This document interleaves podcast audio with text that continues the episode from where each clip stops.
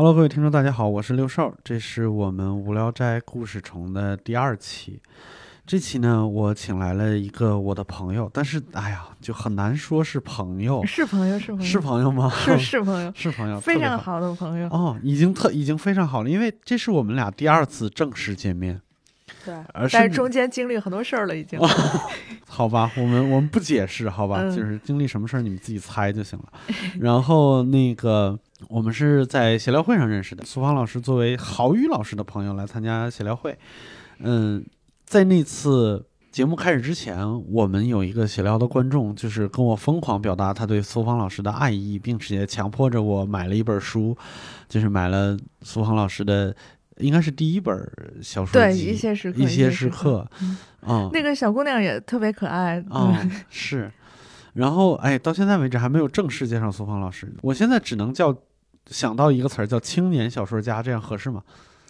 呃，也也行，可以。就是我自己有一个介绍，就我那个书的封面，呃，不是那个叫应该叫什么位置，专业点叫封二啊，还是什么呀？嗯，有有一个介绍，我跟编辑之前商量过，就是苏芳，辽宁沈阳人，然后生于一九八四，正在成为作家。啊，正在成为作家，正在成为这么谦虚。嗯，啊，就坦白讲，我那个。现在是宋芳老师的两本书，我已经就是都到手了，就一些时刻还有还没看，呃，没有没有，第一第一本书看了大概一半了，嗯，然后那个冷笑，我一会儿告诉你为什么看一半，然后第二本书也到手了，第二本书就是你说很可爱的那个小姑娘送我的，啊，就是《异乡人》，然后《异乡记》啊，《异乡记》，谢谢我谢谢《异乡记》，哎呦，我还 没拆封，第一本都没看完呢，不要这样，呃，我看了一半以后，说实话有一点点。看不动了，并不是说这个书写的不好，是觉得每一个故事都有刀子往我身上扎，就他看的异常的艰难，就是每次看的时候都是看完一个要缓半天才行。嗯嗯，这是他给我的最直观的感受，因为我说实话以前很少看感情或者爱情类的小说，对，对，能理解啊，因为直男嘛，对，大概是这样。但是鼓起勇气来。打开这本书就已经已经是我一个很大的进步了，但是没想到就是从第一个故事开始就已经就共情的乱七八糟的，我也不知道为啥。嗯，是因为你就是有很敏感的地方，嗯，是能看出来的。你不要分析我，我很害怕，我很害怕，不要这样。我今天真的，我我直觉上我的职业素养告诉我，把苏芳老师叫过来呢。是一个绝妙的一个选择，但是从我本人的情感上来讲，我真的跨越了很大的一个叫什么鸿沟啊！我鼓起了很大勇气才把苏芳老师叫过来，因为你知道，就在这种人面前，哎呀，我是没有什么可藏的地方的，你知道吗？那双眼睛往我脸上一划了，我就开始有点哆嗦。呃，好像说到这儿，我们应该再进入到故事的阶段了，因为之前我们已经跟那个苏芳老师介绍了一下我们这个故。故事中的大概规则，没想到他一上来呢，就把这个规则要改了。因为上一期好像一开始的时候，我让吕东作为来宾先讲了一个故事，然后开始之前我说这个规则的时候，苏芳老师说让我先讲一个故事。对你先讲一个哦，那我就先讲一个。启发我一下。好好，那我先讲一个故事。这个故事呢是前一段时间一个朋友跟我说的。我这个朋友是一个。嗯，他是一个很会讲故事的人，他有写过很多很短篇的小故事，我都非常非常喜欢。然后那天我跟他说，我说你要不要写一个故事给我？结果没想到，我感觉好像就捅了个娄子，就是他也不是说写好了一起发给我的，他就像那个发语音一样，啊，就在微信上一条一条一条的就跟我说。嗯，我跟他说了无论真假，但是我感觉他说出来应该不太像假的，就是她是一个姑娘，然后。呃，她跟她的前男友的故事，她的前男友应该跟她分开了有一段时间了，具具体多长时间我没有问。嗯，她比她前男友大大概十二岁，然后在一起几年的时间。她跟我说了一些细节，就比如说这个姑娘在小的时候是很缺少父爱的，就是很早的时候父亲就走了，父亲在的时候也是一直在照顾父亲的那个状态，所以她。很缺少父爱。他说，这个男生，这个小他十二岁的男生，在他生活里边扮演了很重要的角色，给了他异乎常人的宠爱，甚至是宠溺。他跟我讲了一些小细节，就是这些事情，我我已经没有办法，就是完完全全的给他复述出来了。反正总之就是对他非常的好。嗯，就是说你是做不到那样的，是吗？我完全做不到。我觉得我在对人好这件事情上非常缺乏想象力。嗯，我觉得这是一个需要想象力的事儿。对。嗯，对人好这件事情我特别。而且你送完人礼物以后，如果对方反应不强烈，你还会生气。哦，对，对我这真的是非常缺，但是我能分辨出来什么是不好，或者是什么事？我，我我想我想岔出来一点，我突然想起一件事情来，就是另外一个朋友，他跟我说，他说他要跟一个男的分手，但是他觉得这个男的对他特别好，然后但是那个男的有家。啊，然后他不知道应该怎么办。他说这个男的其实除了对他好以外，其他地方一无是处。然后跟他聊天，他也不爱他，这女孩也不爱这个男的。嗯，这女孩是享受那个男的对她好的那个状态。嗯，然后我我我跟他聊天的时候，我就我就说我说哎你你现在在哪儿？他告诉我他在什么地方，然后我就偷偷的给他点了一杯奶茶，然后。聊着聊着聊着，他突然间收到那个奶茶，他就特别开心。我说：“你觉得暖吗？”他说：“暖。”我说：“十六块钱，嗯，就是一点成本都没有。你你你贪图了半天，你贪图的就是这种东西。然后然后他就好像有一点明白了这个感觉。所以，但是因为我能分辨这个东西，所以我这个。后来给我讲这个，他就他大他前男友十二岁的这个朋友，他跟我讲很多事情的时候，我觉得那个不是，嗯，那个是真的好，那个是发自真心的好，并且一直在靠想象力对他进行宠爱。然后突然有一天，男孩子家里边出了很多事情，就家里边连续出了三位的重症病人。然后那个男孩在三次求婚失败之后发生这件事情，然后。就一下子，他的个人负担就很重了。对，毅然决然的说我们要分手，并且很坚定的把这个手给分了。嗯，分完以后又非常 非常细腻的又照顾了这个女孩一段时间。然后，即使现在基本上已经完全消失在这个女孩生活里边，仍然会留下一些小线索，让这个女孩发现哦，原来她还在。所以他在他们分手的这一段时间以来，这个。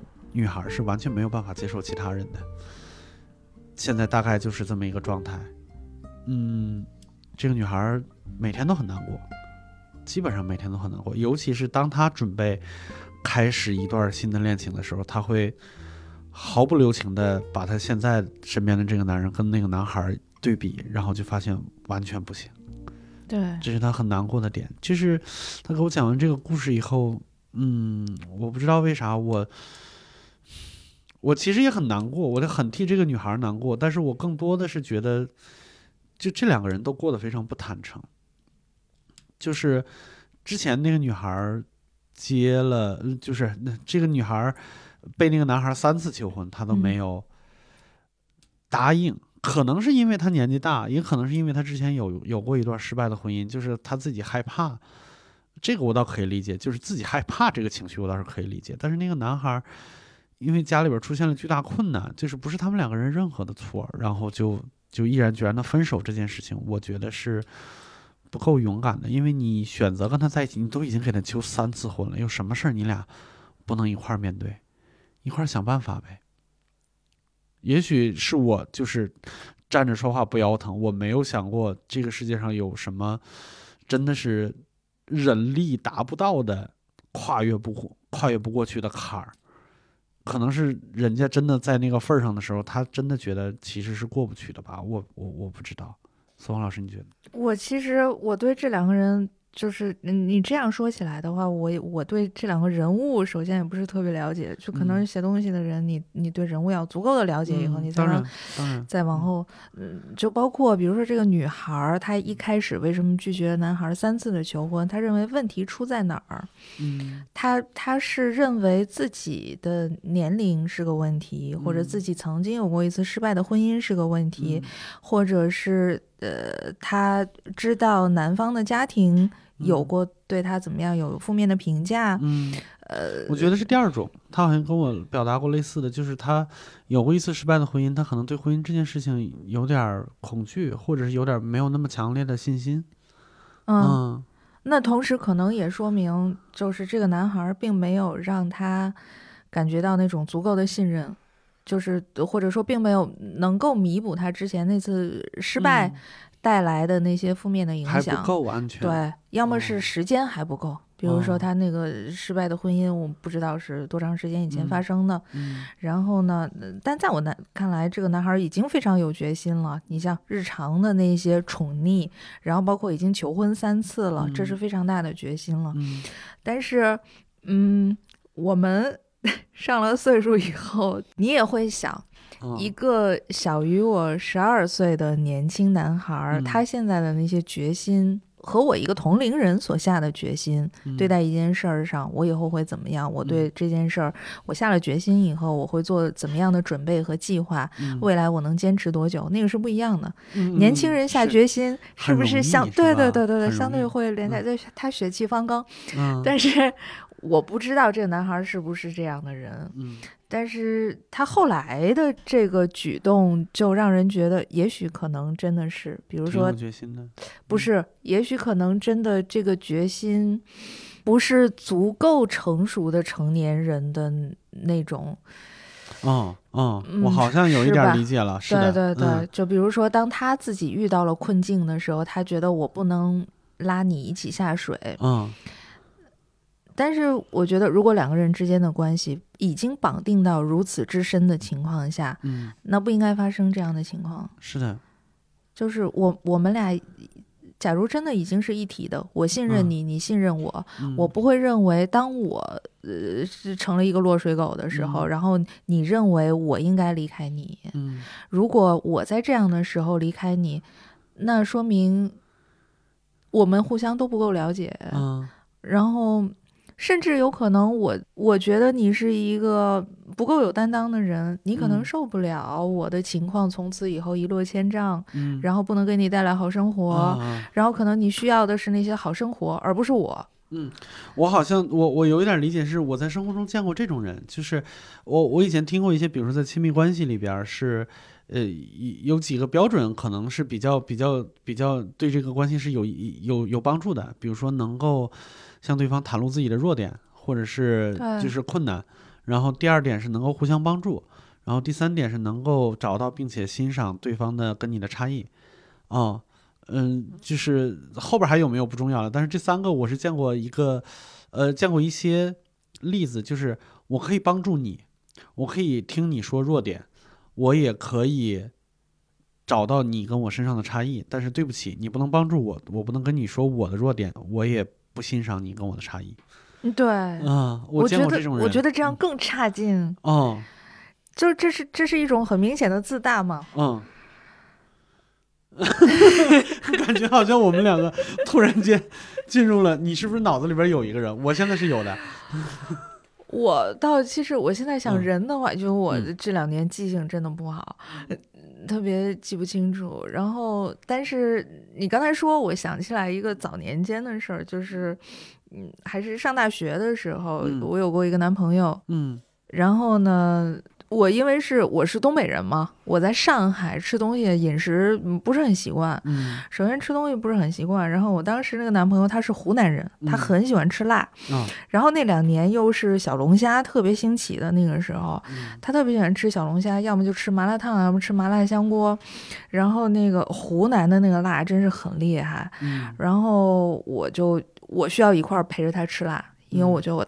我太爱他了，嗯但我那时候就经常犯肠胃炎，经常犯。有一次犯了急性肠胃炎，真的是，呃，就是最高级的急性肠胃炎了，直接就住院了。哎呦，住院了以后特别虚弱，我那时候就躺在床上，已经站不起来了。嗯但是仍然在上吐下泻，就是在哦不停的上吐下泻，那个频率非常高。嗯你我没办法睡觉，但同时又一直在挂水，嗯然后又虚弱到我连坐都坐不起来。嗯，但是你又你又同时一直在上吐下泻，下泻的话 就是需要去卫生间的。哦，然后那个时候我男朋友他全程在照顾你，嗯。那种照顾不是说你感冒发烧你躺在床上他端来一点热水那种照顾，嗯。呃，上吐下泻是是一种就非常就是污污染性的，嗯需要花很大心力去照顾的，对比较、嗯。比较 messy 的那种、嗯那种照顾。嗯呃，然后呃他那个时候，我我印象非常深，他就深夜的时候，他也不能睡觉，因为我一直在写，就是就临床上，你一天比如说腹泻超过呃三到五次，腹泻超过五次的话，那你就算是一个肠胃炎症嘛。嗯，但我那时候一天可能二十几次，火，然后同时又在挂水，所以必啊须得有一个人扶着你去厕所，嗯。然后他他扶着我到卫生间，然后坐下，然后还得拿着那个挂水的那个袋儿什么的，嗯而且他要扶着我，因为我不能自己坐在马桶上，我没有劲儿坐坐直。嗯然后我说，但是你在这儿的话，我我拉不出来。啊，他说那没事儿，然后他想了很多办法安抚你，他给你讲故事，然后唱歌，然后就就是用那种非常傻气的 方式，是就是是你看我我你你看我这么傻，我们俩都不是体面人，啊你不哦用这样，这根本就没什么什么的。那次事儿就就拉近了我们俩很大的距离。嗯嗯但是我后来再一想呢，它只能发生在你年轻的时候。你现在发生在，比如说，呃，过了三十岁之后，嗯我能够，我我有点能够理解刚才那个女孩儿嗯她的那种心理状况。你嗯人和人之间的距离，你们的关系方式都变了。嗯年轻的时候要跟一个人走得很近是很容易的，要破壁是很容易的。是的，那你过了三十岁之后，尤其是你有过一次婚姻经历之后，嗯你再和另外一个人开始，然后成年人的交往的法律是不一样的，是的，他有很多就是呃分寸感。现在不是很要求这个吗？对对对分寸感，对但是你比如说。你你你你哪怕是在三十几岁的时候交了一个男朋友，你们嗯定期约会，你们怎么样？你们甚至已经开始谈婚论嫁了，嗯但是可能你们各自有各自的房产，嗯然后各自有各自的工作，嗯然后是两个独立的人。然后当你犯了急性肠胃炎，你、嗯你站不起来的时候，你可能张不开口说你扶我去卫生间，嗯你在我旁边陪我。他可能会给你找他认识的医生，他对他花钱钱雇一个护工，啊，对这些事情是钱可以解决的，但但不是可以把你送到和睦家，花一千三百块对钱给你挂号，对，对，就是嗯解决最好的条件，解决方式不一样了，是的人和人之间的那种那感情当然嗯就不一样了。哎，你说到这儿的时候，我想到我一对朋友，嗯就是、我我我我感觉就他们两个是差不多结婚一年的那个状态，然后他们两个人的生活是我觉得特别，目前来看特别美好的一种生活，但是又特别的特殊，就是嗯。男孩儿在一个直播公司工作，所以双十一以后基本上就没在家待过，呃，就是带货嘛，嗯嗯，然后那个女孩呢也有自己的事业，然后我们有一次见面儿，过了一个礼拜，然后又见面儿吃饭的时候，那女孩跟我说说你上次什么时候见她，我什么时候见她，因为她嗯差不多四五点钟才能到家，然后过几个小时我就起来就上班去了。我说那你不想她吗？她说想啊，想的时候给他发个信息，他看到会回我的。哦，就是那个那个状态，我觉得特别，而且他俩互相不知道对方赚多少钱，他们只是大概知道我们俩收入差不多，嗯，然后他们俩那天请我吃饭是 A A 的，呃，就是他们俩也各拿各的钱。哦，他们俩是 A A 的，然后哦，他们俩请你吃饭，嗯，然后你没有拿钱，哦然后这顿饭的他们俩 A 哦 A 的，他们俩一起请我吃饭，我觉得这个是分人吧。嗯，特别你你会这样过日子吗？我不知道，我我我我现在已经过不成那样了，就 是对呀、嗯，但是他俩那个状态就是，哎呀，就是有一天我看到那个女孩发了一个微博，我我觉得挺挺挺打动我的，就是她说她老公在睡梦中喊了一句“我受不了了”，然后把她给吵醒了。她醒了以后就自己在那儿想，她说她老公在职业生涯里边百分之七十的时间没有三点以前下过班儿，他没有。呃，他把自己放在这么一个灼热的一个一一一一个状态里边去，他真的生活的很辛苦。但是转念一想，他即使是这样，仍然选择让自己炙热的活着，他觉得也很佩服他。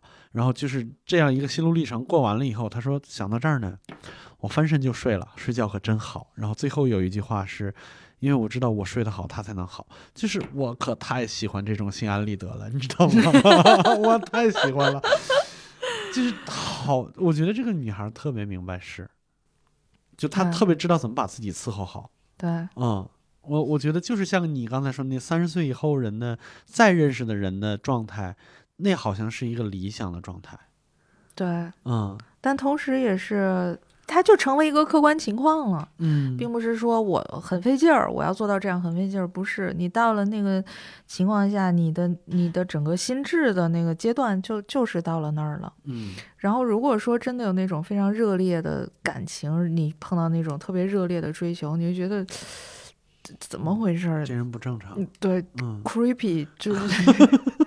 是，就有点像你煎一个牛排，你说嗯我、我现在已经煎到七成熟了，嗯我要回到三成，那不可能的了。嗯，明白。哎呀，这个三十岁以后的感情好像还真的是有一点儿，嗯，不好说。我现在也不好说，我所以们我们今天是情感话题，主要是感觉上好像是，就是因为你让我说，因为是你来了，我就。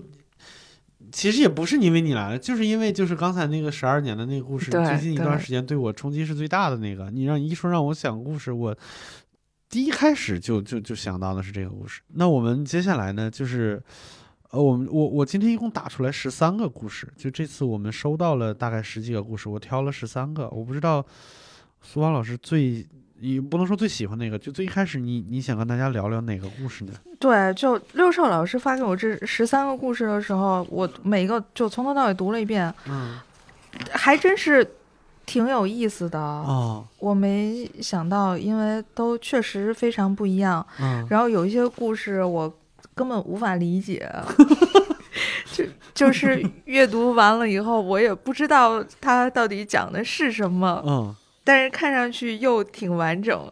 是嗯，然后有一些故事还让我挺生气的，哦但是咱们是按什么顺序说呢？无所谓，你就先挑一个你想聊的就行，因为刚才那个算我讲的。是吧？嗯我先说这个吧，我嗯先讲一个我一点都没看懂的一个事儿，因为这个不长，很哦短。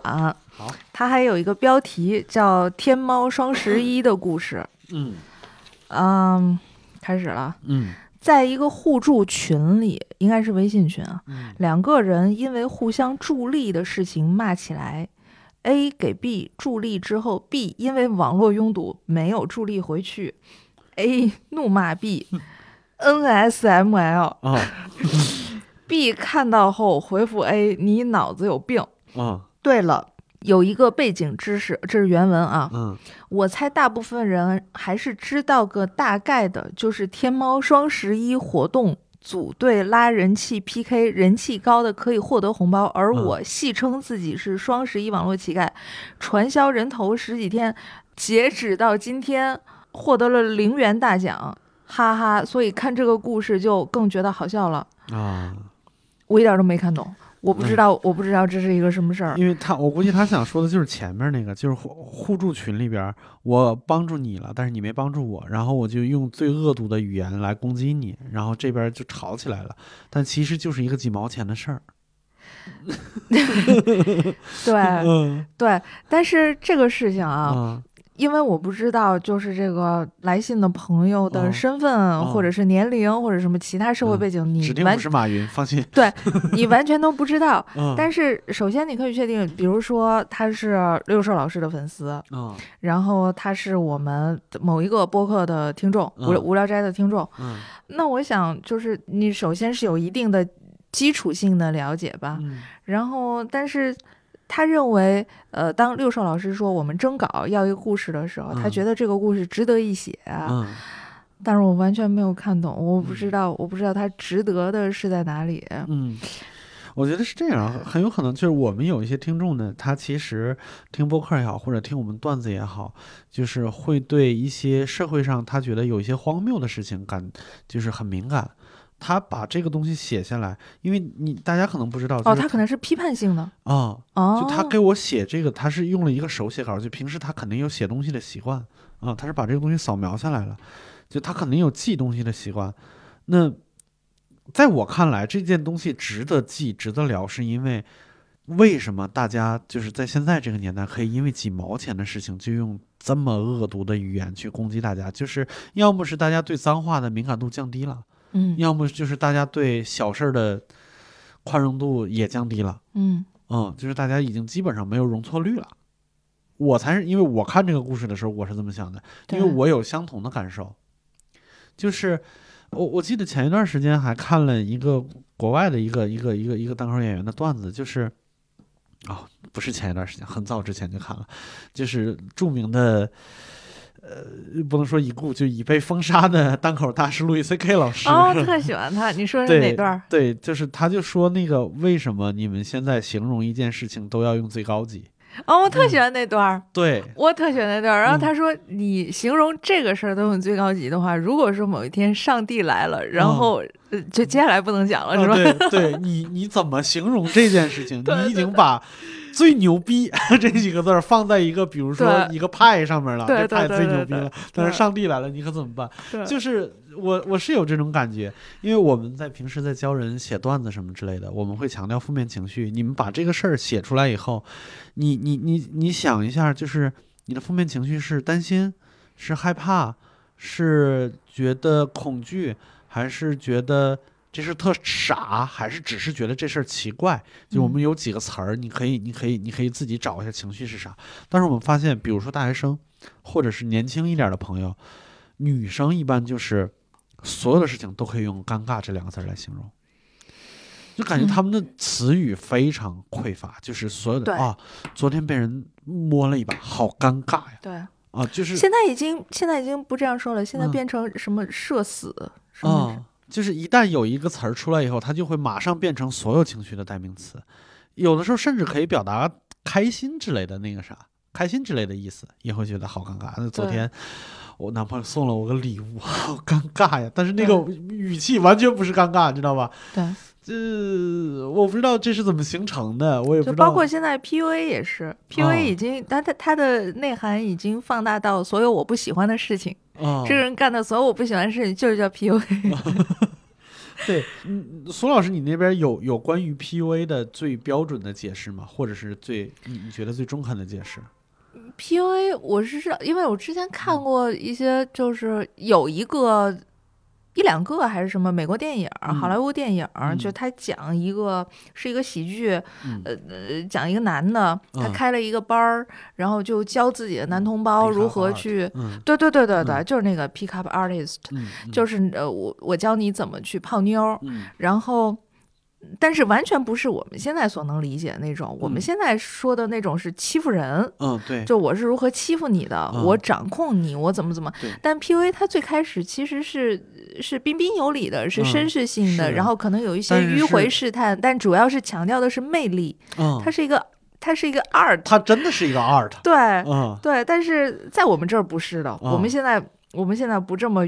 用它了，对，一开始而且使用 PUA 的那些男士，其实嗯他们是很可怜的，就是他、他嗯找不到女孩儿，所以他要学习，是他要通过向人学习来掌握一些经验或者是嗯小小的套路，来让自己更加有魅力一点。嗯，但是说实话，我在就是 PUA 这个词儿火起来之前，因为单口演员可能要要对网上的一些东西多多了解、多观察什么。我我和秦墨还有好几个演员，我们其实看过一个 PUA 的一个清教程清单清单，嗯，就类似于任务或者是你你你要你你可以用的招数。在某种场景下需要做的什么事儿？哦，嗯对对对，类似这个，就是它都是都包括什么呢？比如给女孩儿穿外套啊什么的，嗯，比那个要严重的多，就是比较让我严重的。让我们觉得他很邪恶的东西，就是比如说在必要的时候，请他帮你一个小忙。哦，但这个并不是说嗯两性之间嗯才那个什么，我知道对，在人和但是他人之间都是很把它放。到这个上面的时候，就是它变成了一个 tool，就变成一个工具对，是工具。哦。对，然后这个事儿就让人感觉是满怀恶意的一个东西，为什么呢？就是这只是一个心理学上面的嗯呃控制人的方式啊。嗯对，但是他把它就是就和那个那个手枪一样，就手枪在警察手上是、是嗯是有正面作用的，但是你把它交给了一个饥肠辘辘的流浪汉。啊，你觉得这事有这么严重吗？我觉得就是类比起来，可能是这个性质，但是可能没那么严重。但是他如果是一整个大清单的，对对就有有点严重了吧？其实 对，还有什么呢？展展开讲讲。我我我不太记得了，但是后来就是这个 PUA 这个词儿火起来了以后，我看到过一些解释，呃，会让人觉得这个事儿很严重。就是现在我们通常意义上讲的 PUA，大概的总结起来是，我把我的标准强加到你身上，嗯然后不断的打压你和修正你，然后让你开始对自己怀疑、不自信和丧失你自己的标准。对。嗯，然后这个时候你就只能不停的朝着我心目中的那个完美形象去去去靠近。对。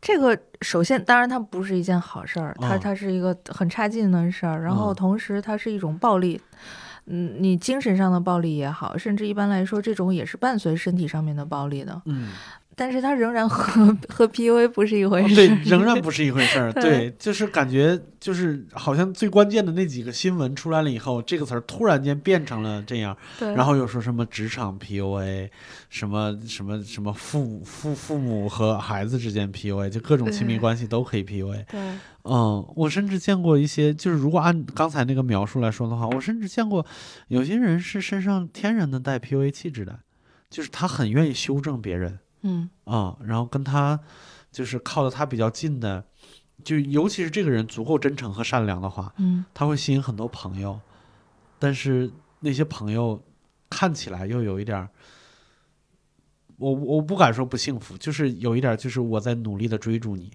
那那个状态，我就觉得啊，好像这个关系没有我想那么健康，但是因为都像你说都是成年人，大家是自愿的，所以没啥，我觉得没啥。嗯、哦，，我想起来了，之前是那个就是呃最传统的、经典的，就真正的那个 PUA 的那个清单里面，嗯，好像是有一条的，嗯是因为这样才误传出来的。嗯是有一条说你要适当的打压女性，啊，你要一开始让她觉得你没有兴趣，嗯然后他才会觉得，比如说你要了他号码以后，然后你三天不给他打电话，他会对你产生兴趣。对，哎，这感觉是有这一类的挺。经典的一个招数，这应该是对对对嗯对对，哎呦喂，我我觉得如果一个人，比如说了解其中几条，并且运用得当是没问题的。那有人把它写在本儿上，然后教，别人，一点儿一点儿教你。啊、就这个好像就有一点儿，让我觉得有一点儿过了。所以你想那些嗯嗯，就是需要学习这样课程的男的也挺值得同情的对。嗯、但是同时也说明了他们并不真诚，是的，但也有可能他之前真诚过，然后没有得到任何好处。我、天呐，你真是个好人！我 我一直觉得我就已经够好的了。你呃呃多想一些可能嘛。嗯，是是，有可能，有可能是这样的。嗯，然后再说回这个故事来，就是最近单口舞台上经常会提的一个词儿，也是 NSML，就是这是一句极其恶毒的骂人的话。就是单口演员，大部分人也不能理解为什么可以轻易的把这句话骂出口，骂一个甚至是你在互联网上从来都没有见过的人，是因为改成拼音了，显得比较可爱吗？攻击性没那么强了吗？是还是怎么回事儿？就是是因为网络，就大家就真的有一个东西挡着你的时候，你就真觉得大家看不到你，然后是暴露本性了呢，还是有些我？我觉得这一条是最重要的吧。我有一段时间，就大概是从几年前开始，嗯我就觉得，就是比如说微博，因为好多吵架都发生在微博。嗯我很长时间不上豆瓣儿了，嗯但是前些天有一些事儿要查的时候，还去豆瓣小组里面看了一看，我发现，嗯呃，呃豆瓣小组的文化和微博上面的讨论文化还是很不一样的。啊、是吗？对，就是我我要很遗憾的说，豆瓣小组我觉得还是，呃就至少文化文化水平要高一些。然后从他的叙述、表达、语言使用的能力和技巧上，嗯。你觉得好像上过学，对，至少上过学。但是在嗯。微博上的话，嗯。你会觉得这些人不一定可能呃参与了一些知识付费课程啊，嗯或者是在网上混得多呀。然后就嗯像我们刚才说的，会把好多新词热词混在一块儿用，嗯呃，但他自己并不明白是什么意思。然后微嗯博上面，所以之所以经常会吵架，是因为大家根本说的不是一件事儿。嗯那我我说一段话，你说一段话，那我的话里面有多少多少个概念，嗯对方其实并不知道。然后他他在跟你对抗的时候，他又说了一些一些概念，嗯，他也不知道这些概念是俩人什么。骂街得你们用百度百科，你知道吗？而且你们俩根本对不上，完全嗯对不上。是比如说 PUA，嗯你假如说我我们俩走出去嗯提到 PUA 这件事儿，跟别人去讨论的时候，那有些人可能觉得 PUA 就是就是我们现在所认为的那个意思，我们嗯。中国人怎么用就应该是什么，但嗯。其实我们俩不认为是那样的。对，嗯它有其他的中文的词汇可以来概括，嗯。呃，比如说，我觉得就是欺负人，你你对你很很很多那种就是欺负人，然后嗯。或者有呃权力上面的压制，嗯。然后有政治意识上面的一种有群体性的，有有有亲密关系性的，嗯。然后某种某一种形式的暴力，嗯就这些事都是具，就是很不同的具体情况。嗯但大家现在就都说一个 PUA，然后认为你也明白，我也明白。嗯那那我觉得这样太遗憾了，就是语言的环境现在特别荒芜。就之前呃单独有一期上面发过一篇我很喜欢的贾行家老师的文章，嗯他就写我们现在的语言，然后包括他在很多公开的情况下，包括他的课程里嗯也会提到他他他对我们现在所使用的这些语言的遗憾。嗯我也觉得很遗憾。我我们，我今天还想到，就前些年的时候，很很早的时候，是嗯哪个女团的组合唱过一首歌，叫什么“全世界都在学中国话啊是是 S H E，嗯”。对，但是特别遗憾的是，我们现在自己不学中国话了自。己不学了。对，呃，就我有时候现在觉得，就比如说能把中文用的好的人，是我特别羡慕且佩服的。因为我现在要写段子要什么之类的，我自认为我还是个读书人，或者是我还是个写东西的人，因为嗯工作嘛。但是我都觉得写的时候，我有时候。你你想，我们最基本的一个要求啊，就比如说我在写一段话的时候，有的时候可能某一些词要表达的意思是相近的，但是我们写东西的时候对自己要要求高，会尽量不用同一个词表达。对，而且嗯你需要选出最准确的那一个。哦对，这件事情让我觉得困难，就是有的时候我就觉得，哎呀，也还是上面那个词儿，但是又觉得不应该是上面那个词儿，但是你让我找一个同义词，我我有的时候个别时候会搜肠刮肚那种感觉。哎，但我觉得这个是很正常的。这个你担心这有点像那个饶舌歌手写押韵一样。呃，不是那样的，就是 所有文字性的创作、文本的创作都是这样的呀。嗯你要找一个词，不可能说我信手拈来，没人没有人写东西是那样的，嗯而且会反复的修改，改来改去。这个地方我一开始用了这个词儿，然后可能因为这一个词你觉得不是很合适，嗯你辗辗转反侧好好几天、好几个晚上睡不着，然后嗯最后还是用的那个词，就是就创作就是这样。对，哎，这是很说到正常说到刚才你说到贾行家老师，就是嗯，前段时间贾行老贾行家老师给我写了一句话，什么？就是很多人都问我六兽这个名字是怎么来的。对我我那天想问来着，啊、我一般就是要解释一大堆当时是什么情况，嗯然后怎么样怎么样怎么样。但是贾行家给我老师给我写了那句话以后，我决定以后就用他的那句话了。贾行家说的是六兽居五级，猛士守四方。我觉得这句话太酷了。再说一遍，六兽什么？六兽居五级，哦，然后猛士守四方，就是六兽，其实说的是那个屋檐上的六个神兽嘛。你本意是这个吗？我本意当然不是了，哦我现在哦因为虚荣，你知道吗？因为我觉得这句话太酷了，嗯，我恨不得把它改成签名了。确实是，确实是。然后你就想，就是就是就是就就是这个画面，就是在在这个屋脊上蹲着一个东西，然后他哦，你还以这个为主题画画？没 没有没有，这是我我们现在看着的是六兽这个电脑上面的屏保划来划去的，然后就出 出现了一个 哎呀，我可太自恋了。真的巨大的一个六兽的脸。啊，对，对不起，嗯，是是那啥，就是嗯，在夕阳下一个一个高高的屋檐上，然后蹲着一个什么玩意儿，然后就看着天边这那个个什么玩意儿？对，就蹲着我呗。贾行家他是什么原因给你写这个？我有点嫉妒。哦、他他他送了我一本书，就继续嫉妒吧，就是那种绝版的尘土。嗯，嗯嗯，我也有。你也有。哎，你这人怎么这么爱吃醋啊？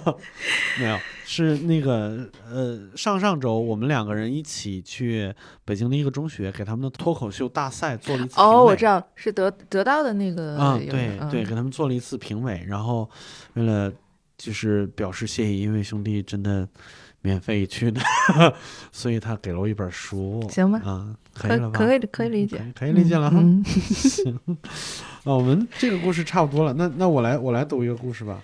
嗯我来读一个故事。这个故事之前我和苏老师对的时候，觉得这个故事是今天这十几个故事里边看起来最开心的一个故事。嗯，对，嗯，呃，故事没有名字。然后他的原话是：小熊和 T T 是一对大学情侣，然后因为疫情已经三百零二天没有见过面了。两人相识是因为网络，原本永远不会有交集的双方居然碰到了一起，深深刻在了对方的记忆里。疫情期间种种原因，双方父母知道了他的存在。嗯，因为 T T 是维吾尔族男生，他的父母只让他娶维吾尔族姑娘。因为 T T 是在祖国西北的维吾尔族男生，小熊的父母更是不同意，你不可以嫁到新疆那么远的地方。不能，不许。然后两个人开始动摇。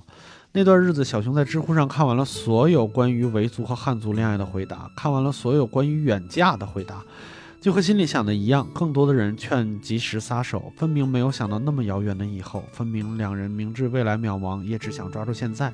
但那一刻，也忍不住的伤心，压迫压抑，最终选择了分手。但后来。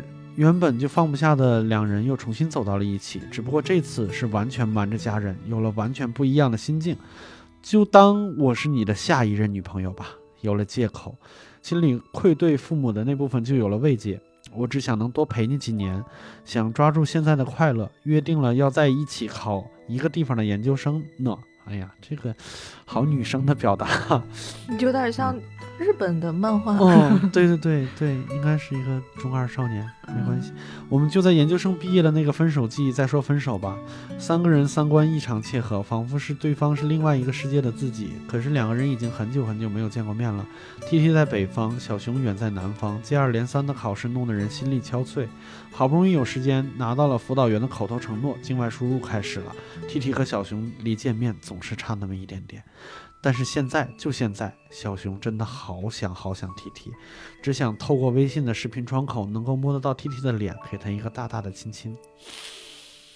这个故事到这儿结束了，嗯哦，然后之所以要念这个故事，因为这个故事在后来，因为中间和我们录制还有一段时间，又发生了一点点状况，就是小熊老师后来又给我发过一次私信，呃，那次私信呢，呃，大概是一周前，然后他跟我说，他说。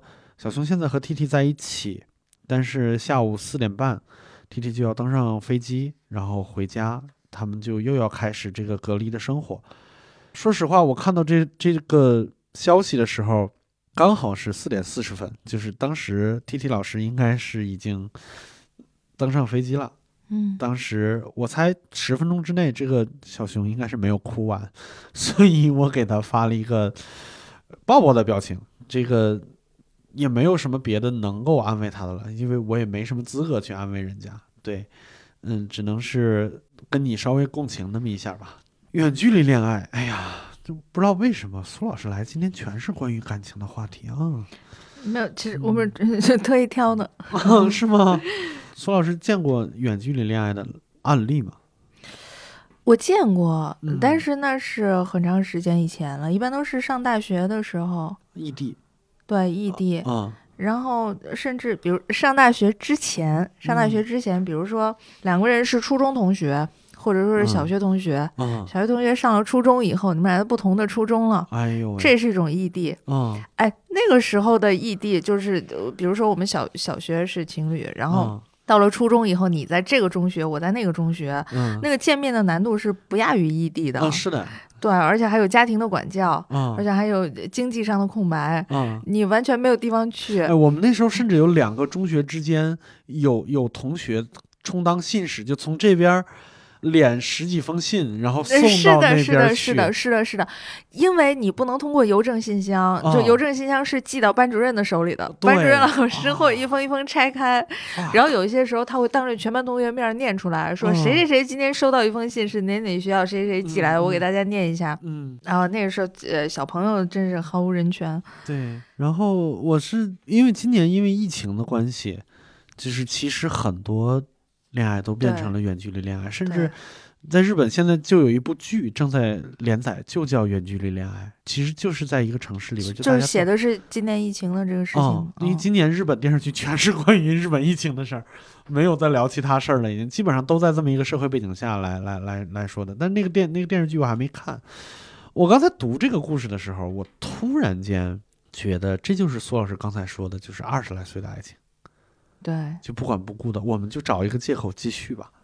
对，就这真的。个是非常感人的。是我看了以后就就是心里动了一下的那个原因，也是你只能在这个时候有这样的想法。哦，你如果在这个时候也不使劲儿、不下决心，嗯然后非常理性，嗯考虑到各种因素什么的，那你就不是这个岁数的人了。嗯，就那个年纪一定是会这样的，是的，而且你这个时候不这样，那你就再也没有机会了。会后悔，再也没有机会，就嗯你这一嗯辈子不不会有这样的状态和情嗯况出现了。嗯你以后遇到的事情，你以后再遇到的人，嗯你就不会做出如此反应，嗯对方也不会做出如此反应。嗯。就这一类事情以后再也不会发生了。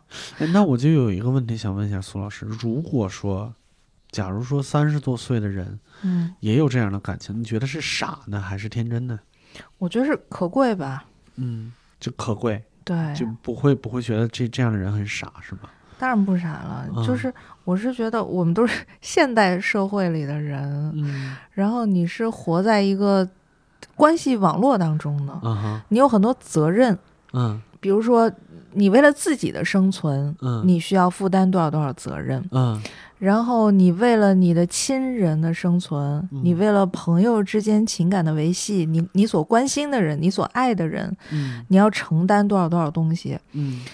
所以为什么说成年人没有自由？嗯。是因为你你你夹在很多块石头的缝隙当中，嗯。这些东西也是你想要的，嗯很有可能是你想要的。有些人一时呃头脑发热糊涂了，觉得这东西不是我想要的，然后可能就跑了，或者跟别人私奔了什么之类的，这些情况也是有的。但大多数情况下，这些东西是你努力的结果。嗯你有了一个家庭，你有了一个下一代，嗯然后你有了你想要的工作，嗯但这些东西同时是责任，也是压力。嗯，然后你要追求自由，自由没那么简单，自由嗯很贵的。啊你说，如果三十多岁的嗯人，还有这样的感对，那当然很可贵了。他嗯需要非常非常大的勇气去去反抗成，本很高。成本非常高，而嗯且他他需要想好，他以后不会后悔。嗯。但是大多数人是会在做决定的那一刻就退缩了，因为他不知道自己会不会后悔，嗯。这个事情值不值得，嗯。然后他会如何定义我，我以后是一个什么样的人了。嗯，因为我我不知道，好像从什么时候开始，有可能是我三十岁以后，在我身边的人好像说出“你怎么跟孩子一样”这句话就已经变了，这个意思就变成有点像骂人的话了，说你怎么还这么幼稚，或者不行，你应嗯该、你应该觉得非常骄傲。哦，对，就是我的意思，就是说出这句话的人，实际上是用来贬义的。但是我个人就我还是那句话，我经常那你就应该嗯骂他。嗯，我经常说这句话，就是兄弟是看《海贼王》长大的，就是我只能是少年，没办法。哎呀，就扯远了。其实好像就是在我们日常的舆论环境里边，远距离恋爱有一点点，就是好像是一个必死的代名词。你见过成功的远距离恋爱吗？我见过，嗯，呃，是我大学同学，哦呃，就是我大学有一个室友，是女女孩儿嘛，对我大学室友当时女孩儿，嘿，然后 我们我我们学校在上海嘛，然嗯后她和她的高中的男朋友嗯两个人分别在北京和上海念书，嗯她男朋友呢就是在北京，嗯然后她当时大概。比如说，我其实不记得频率了。哦上大学的时候，可能一个月来一次北京，嗯然后她男朋友两个礼拜去一次上海嗯之类的，他们会时常见面的那。就是两周见一面是吧？呃，就可能也没那么频繁吧，就反正也时常。嗯对，就你其实不是特别关心人家多长时间见一次面，就嗯 然后嗯，这个事情是一直维持下去的，嗯就是也挺好。但同时，其实他们也吵架，当然吵架，因嗯为你比比如说。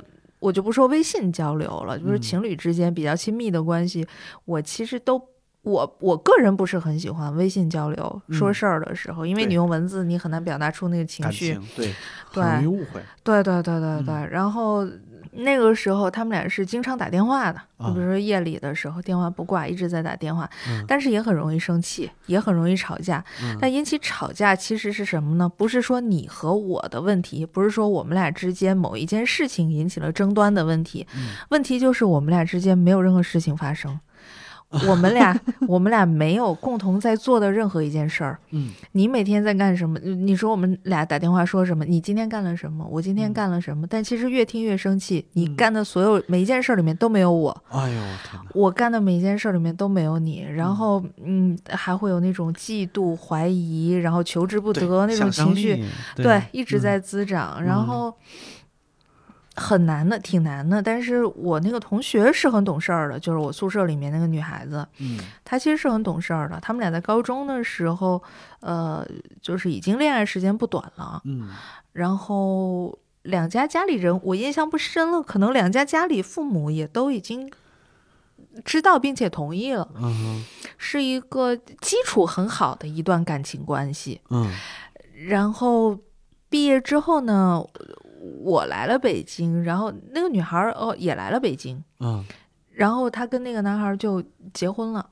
就是他们，他们两个人，嗯。但是有一个前提条件是，他们他们两个家庭条件都是很好的，啊是那种，就是呃男孩儿家里是一个很大的企业，然后女孩家里相当不错，啊是那种很好的，就是所以说两家父母为什么一开始就很就很同意，嗯对，嗯是很是很好的，很稳定的。嗯，对你这样说起来，我也见过那种，好像也是，呃，就是我见过的远距离恋爱成功率特别高的，就是开始的非常早的，就比如说初中、高中就开始，对然后顺着这个惯性一直下来，对那就是冲劲儿比较比较比较强，对，或者是你要有那种很坚实的基础，啊从小培养起来的是是最是最坚实的。哦，我觉得改啊。刚才说到那啥，我觉得远距离恋爱里边很可怕的一件事情就是想象力，嗯，就是你想象力过于丰富的话，很容易就是你在你心目里边通过对方的只言片语就完成一个故事。对。或者啊由于空白，对方六个小时，你打个你打电话过去，六个小时没有回复，完蛋了，哦，完蛋了，对就是你不知道，行星撞地球了，真的真的什么都想出来了，你就感觉对方都已经当爸爸了。啊，是不是去打孩子去了？陪人家六个小时差不多。对对，啊这都不一定的。啊，还在这儿盘算，然后可能马马上买票就去了。啊，就是从他的宿舍到医院大概多长时间？对人流手术大概多长时间？对，啊，你刚好这个时候回我了，天呐，你一定是做了这件事情，哇，是因为不够自信吗？不是吧？就是嗯我觉得你你两个人之间要有那种关系，嗯，是需要日常的，都不用说陪伴，就是要就是要你得见到对方的肉身呢。哎呦，就是 是的，是的，这是好像是最终的郁结，就是最最终的根源是你要见到他，对摸到他，就让他在你身边，你那个安全感才能踏实的下来。对呀、对呀、哎呀，我们就祝愿所有远距离恋爱都能正常进行。因为我现在是觉得，小熊老师也好，T T 老师也好，你们两个如果在远距离恋爱过程中，目前来看你们运行的还不错，但是你们可能真的要付出更多的心力和你要比其他人更懂事儿才行。对。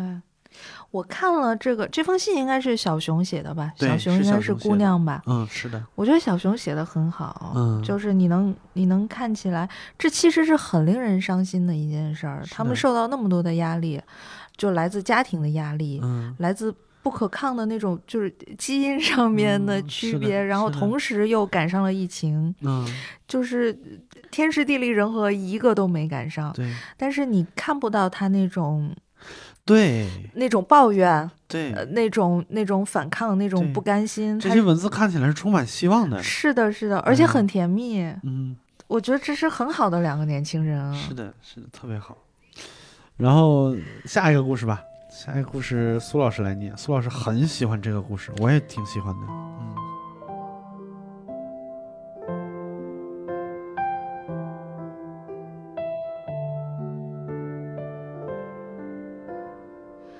韩同学看起来好像有小儿麻痹。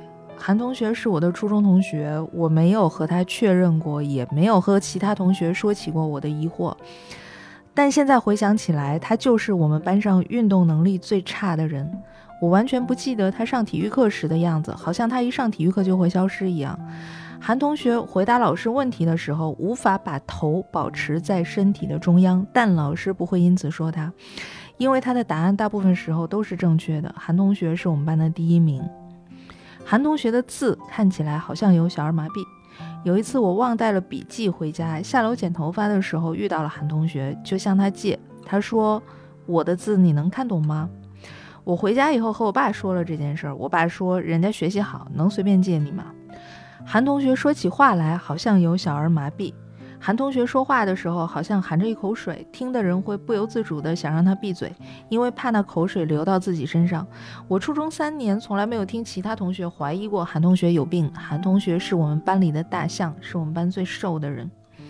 初三有一天放学回家的路上，我坐在车里，突然看到韩同学背着书包在外面的人行道上跑步，马上要体育测试了。韩同学跑起步来好像有小儿麻痹。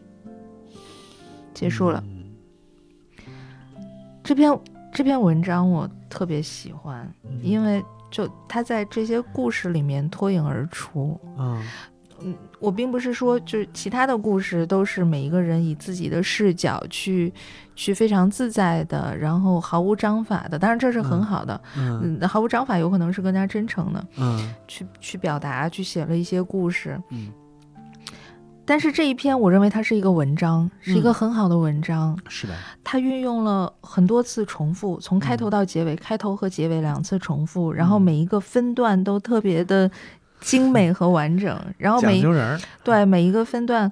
就是每一个开头都是韩同学看起来有小儿麻痹，这种、嗯这种反复，这种就是完全不虚荣的、不嗯华丽的这样的嗯写法，我我特别很喜欢这样。的文字。嗯对，它是一篇文章，嗯，我很我很喜欢。虽然很短，但是仍然非，常好。而且他在从其中没有任何自己的态度，他描嗯写的都是客观事实，嗯，我所见，我所听。嗯。嗯哎，这个时候我就想到一个那啥，就刚才你说，就在文字创作中你要找到最准的那个词儿，我突然想到了一个印象特别深刻的例子。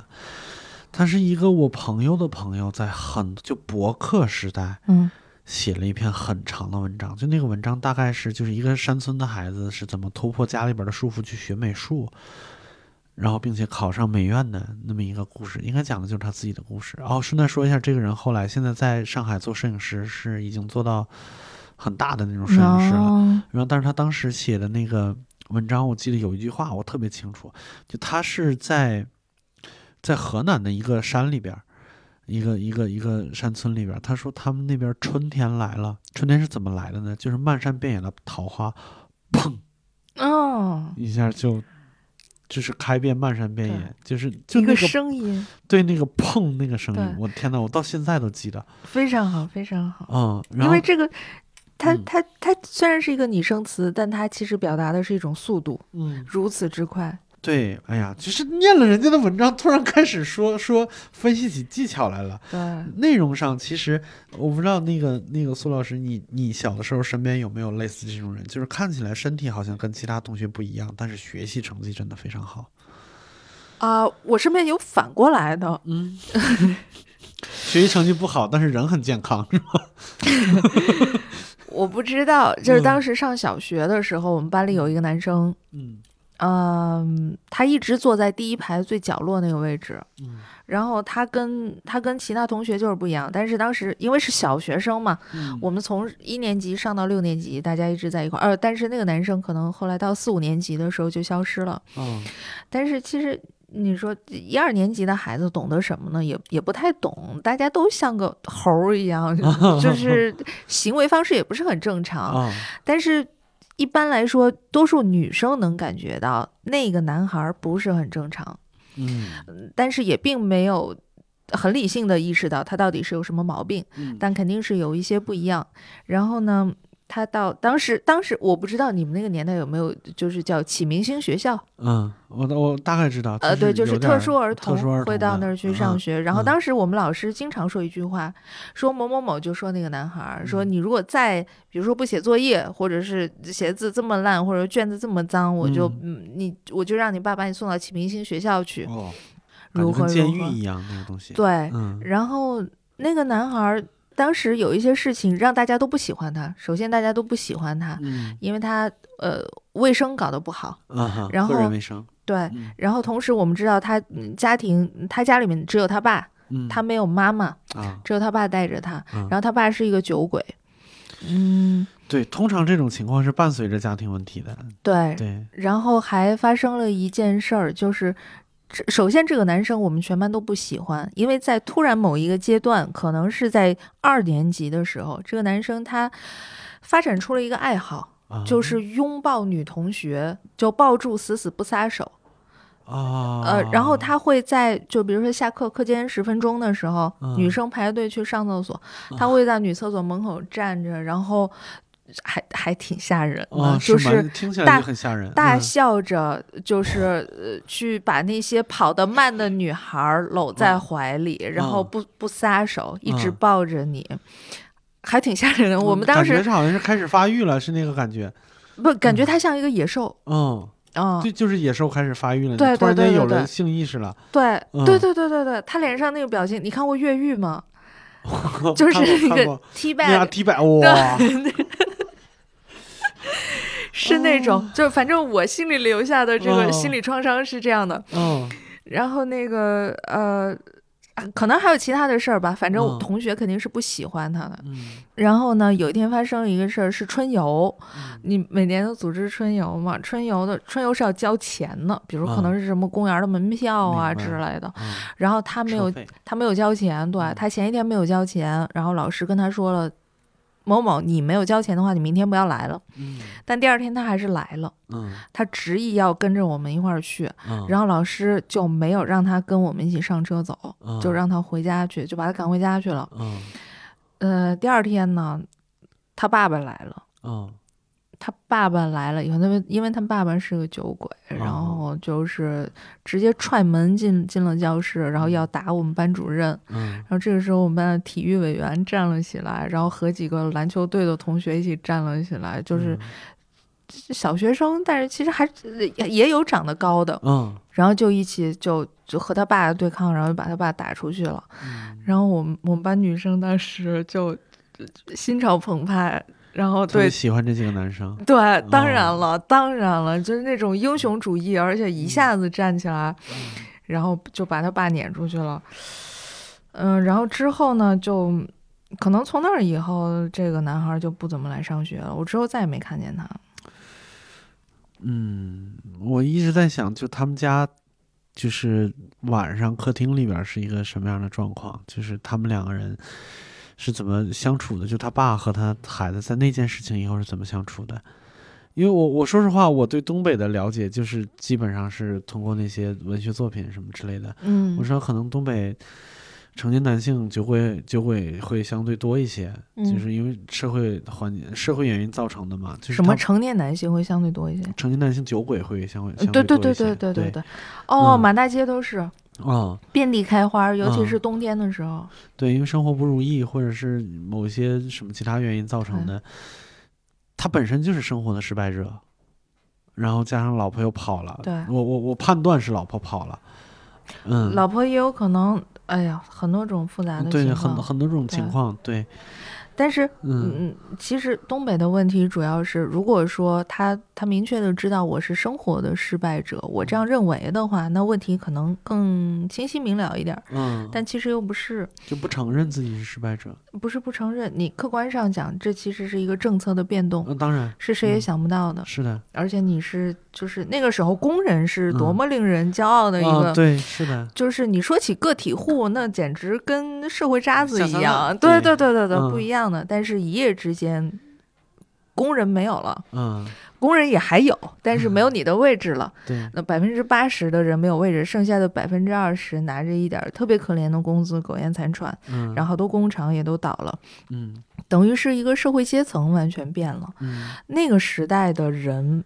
完全没有心理准备去接受这样的变化，不像我们现在跳槽，嗯然后是我选择我自己的生活。那个时候人没有经历过这样的，就是什么跳槽，怎么会有这种事儿？我从这个单位到那个单位没有的，一个人一嗯辈子只有一个单位。嗯，是的，这是你的对家，对，而且嗯单位和你和你真正的家是非常挂钩的。是融为一体的。对嗯，对对，我嗯丈夫外面有人了，我去找他领导，哦，是这，样，领导一定会管的。嗯对，嗯就是对那个时候，因为是这样的，所以他们经历的那些事儿，我也是长大以后才逐渐。我小时候嗯对酒鬼的印象非常非常差，嗯，我不知道人为什么要那样，就是你自制力差到这样的程度。你喜欢喝酒，我理解，嗯但你为什么每次都要喝多呢？我我那时候上晚课，比如说初中，嗯十点多、十一点多放学回家的时候，骑着自行车，路上真的左边一个酒鬼，右边一个酒鬼。然后嗯我们那个时候就是警，我常常看到警察打酒鬼，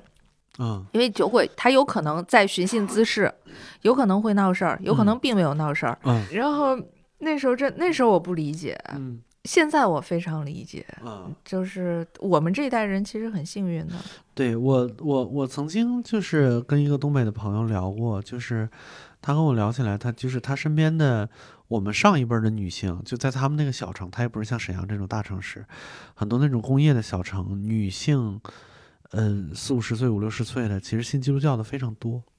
哦，是的，是的，啊是的，对，就是因为家里边有一个酒鬼丈夫，就生活没有什么指望，其实对对生活的指望要不是自己孩子，要么就是一个信仰对。啊。哦，但不是信仰，嗯它其实最重要的一个功能是一个社区性，是交朋友，嗯是我们可以聚在一块儿说点事儿。嗯，嗯，是互相这样的。交流，就让自己觉得没那么孤单。对对对对对、嗯，对，对，这这也是就是这一系列连锁反应里边可能会引发出来的一个一个小的必然结果。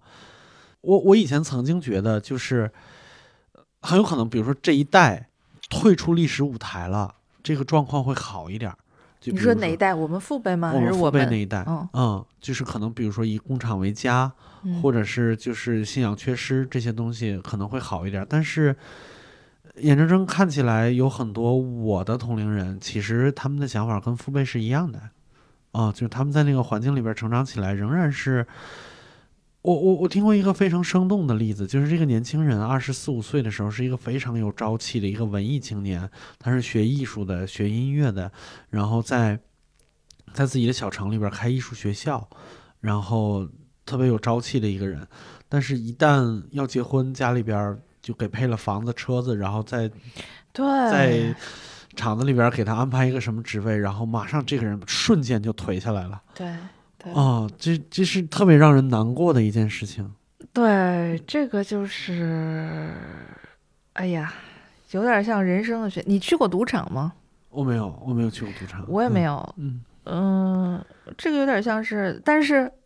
呃，即便是有些人没去过赌场，比如说你至少玩过那种，嗯，类似于赌博类的，就是竞技性的游戏吧。啊，玩过。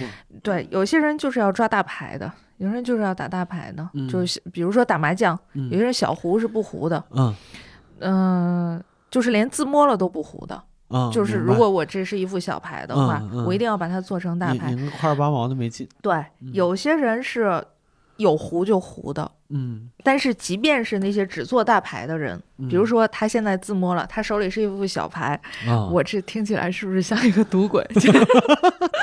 没关系，我跟你我跟你说一个事儿，就是我的表弟在嗯六岁的时候不摸清一色老龙不胡，啊，是吧？是吧？六？岁的时候，对，这是从小看到老，真是。嗯是我觉得你表弟行，我看好他。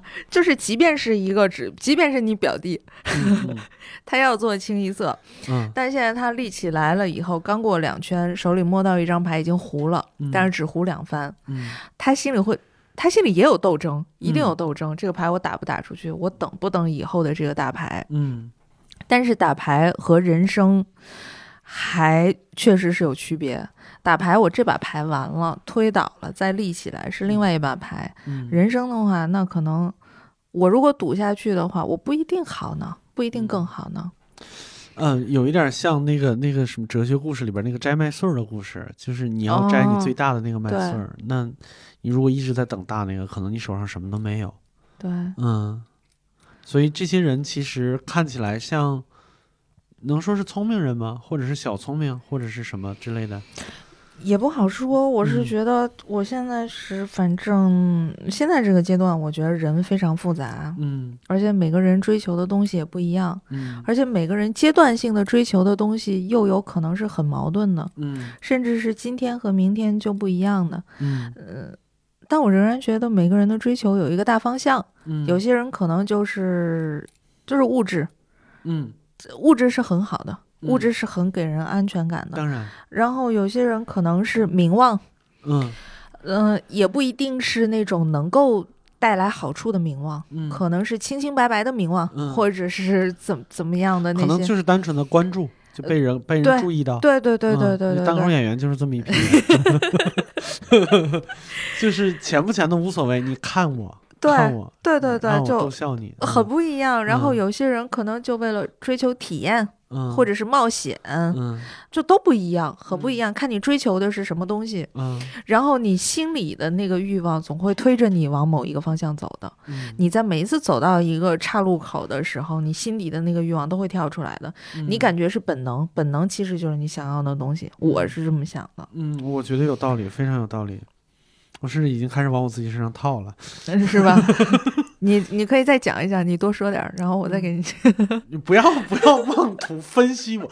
但是其实我跟你说这件事情，我其实在其他地方也说过，就是嗯你想一下，单口演员在讲讲讲段子的时候是一个什么状况？就是在一个很黑的屋子里边，只有一盏灯嗯，照着你，对，然后你其实看不到台下是什么情况。对，我知道。然后在黑暗中，你知道有几百双眼睛在看着你，就是那个在人类几十万年或者上百万年的野外生存环境中，那些眼睛是陌生的野兽的眼睛，所以那个、哦、那个恐惧感是非常强烈的。你知道为什么哦写信聊天会能成功吗？嗯，是因为不是大家即兴能力有多强，是因嗯为不安全感。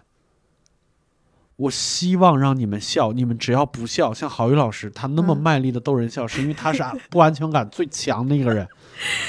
啊，这我理解了，这我理解了，嗯对，就是我们第一次录谐星聊天会的时候，我们单口行业的天花板齐墨老师和石老板老师在开场前五分钟在后台发抖，从来哦没有经历过这种情况，就是我没有稿子，但是我要上台了。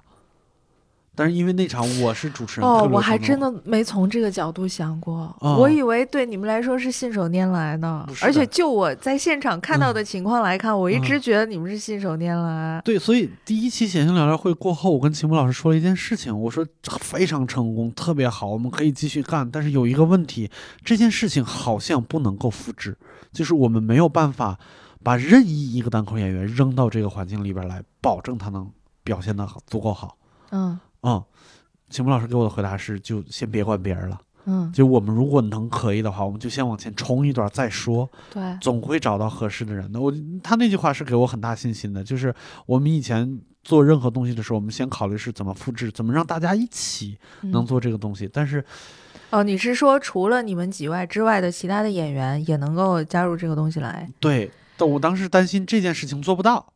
嗯，现在实际上实测起来也不是所有人都能做得到。你看到的那个新手年来是非常依赖个人技巧的，不安全感大家都有，但是能力不是所有人都有。是不是还和你们几个人之间的那种默契和长时间相处的这个有关系？肯定有关系，肯定有关系。我我现在是不敢就把一哪怕是一个水平很高的，比如说一个上海演员，嗯，直接喊过来，我们俩一起哦那不行做一期，我我那不行的我是不敢的。连我现在想想我都觉得不乐观。嗯嗯，所以这件事情我我我是不敢。单口演员其实就是这么一堆人，就是他面对的情况是人类最原始的恐惧，但是但我没想到，我哦之前真的没想到。对，但是在这种情况下，你在面对好多陌生人的时候，你想要的，你你第一个念头不是说我要走，你第一个念头是我要给他们讲笑话。嗯，所以你知道，克服这个恐惧的，就是我坚定的想要别人看着我，我想要你们为我鼓掌欢呼的那个决心。这帮人多有病 我非常清晰的能从郝宇老师身上看到这个决心。啊、这帮人多有病！你就说，哎呦，我的天哪！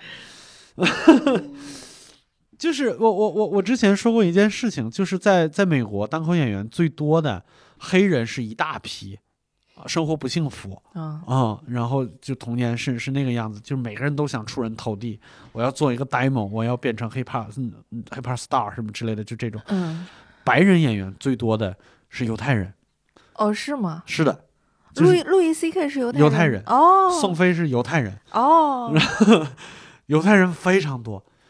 犹太教和犹太家庭是相对严厉、没那么宽松的白人家庭。然后我自己有一个小小的观察，中文单口演员相对比较多的是东北人，呃，呃东北人占一部分，但是他和全国的演员都有一个共同点，也不是共同点，就是大概率的大概率会发生的一件事情，就是教师子弟、教师子女，哦，真的吗？呃真的。我是曾经跟一个演员这么说的时候，那个演员说：“我操，我我爸妈也是，就是也也会也会发生这种情况，尤哦，其是、你这么一说，我我想起来，确实听到过很多我爸妈是什么什么老师的这、这样的段子。教师子女或者是医院、工厂职工，就是那种国企职工对对对对对对对对对对对，家庭要求特别高，然后或者是在童年的时间被打压的非常厉害。对，而且有很多规矩，啊，嗯，你要你要遵守。这个，遵守那个。对，所以我们要，也不是我们要，就是所以这些人最原始的驱动力是我希望别人看我，我希望别人看我，我甚至希望取悦大家，你知道吗？就是让大嗯家认可我，对，求求你夸夸我。其实这个状态是特别让人。嗯，我在今年秋天的那个那个比赛上，我我我我说了一段话，我说在这个圈子里边，社交恐惧是大家的社交工具，就是大家平时会聊起来，我是社交恐惧啊，我也是社交恐惧，就可以聊起来了。然后，抑郁症是起跳价，就是我不是说真的抑郁症，抑郁倾向是起起步价，就是哦，我呃明白，我明白。就是大家都是这么一个状态，但是大家只有在做喜剧的时候是真的很开心，因为能见观众，能听到大家因为我说的话笑起来。这件事情没有什么可光荣的，因为我我说这个的时候，秋天的时候说这个的时候，台下有很多观众就哭了。嗯，我觉得你没必要，因为这是我们自己追求的东西嘛，这是我们的爽点所在。还有一件事情特别有意思，就是今年呃夏天的时候，我在我在那个哪儿，在呃济南见过一个单口演员，然后过了大概两个月以后，他那个时候刚刚上台不久，过了大概两个月以后，他给我发了条微信，他说：“硕哥，我炸场了，我脑子里边儿，不是我心里边咯噔一下，就是你回不了头了，你接下来的 就你已经尝到这个了，对你你后半辈子的就所有的事情都是要复现这一刻，你掉进去了。对你掉进来了，就是你哪怕是这个有点像是，就是两个闺蜜之间，嗯。一个女孩儿就是之前和一个男生不咸不淡的约会了两次，然后突然嗯。有一天晚上夜里给自己闺蜜发短信说：“完了，我好像爱上他了。哦，是的，嗯是的，天哪，对，这是单口演员的这个心理状态，我我。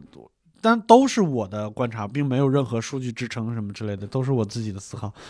但是我”说实话这有，道理，有点嗯道理。我自己还印证过很多次，就是我在观察其他演员和分析自己的时候，就是其实印证过很多次。就大家就我就最简单嘛，就我是从小胖到大的，我需要很努力的才能融入一个圈子里边儿，因为我和大家不一样。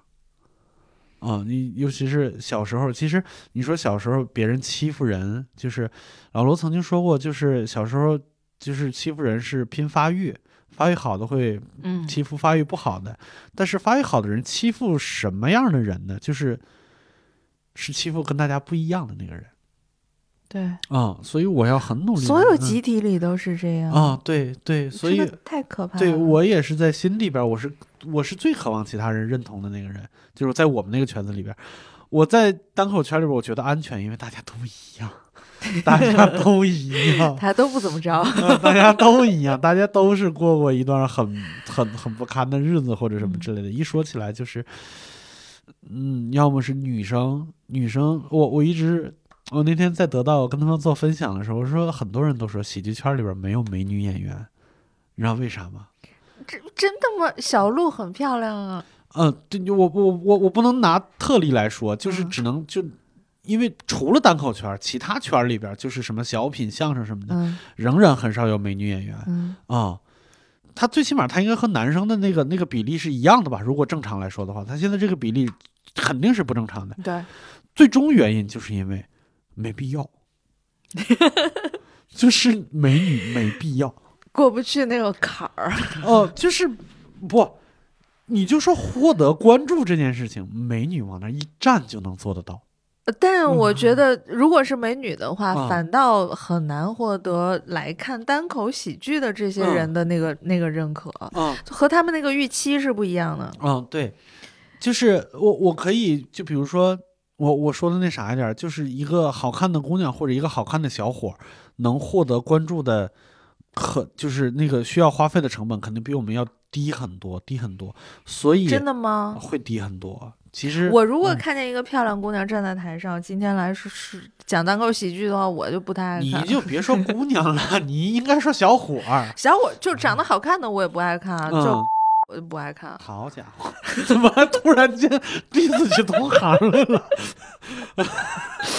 这我可敏感了，我跟你说，嗯，我觉得会不一样，就是会，因为你也不能拿你一个人就是那啥，但是我我见过那种长得帅的、很有幽默感的男生，他在台上一开始风生水起，就作为新人就是所向披靡，然后突然间经历了两次冷场。嗯直接就放弃了。放弃的原因不是因为他脆弱，不是嗯因为他怎么样，是因为他有太多其他的事情可以做了。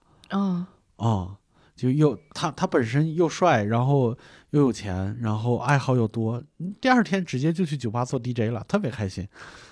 嗯，就是他没必要把所有的赌注都放在这个牌桌上面。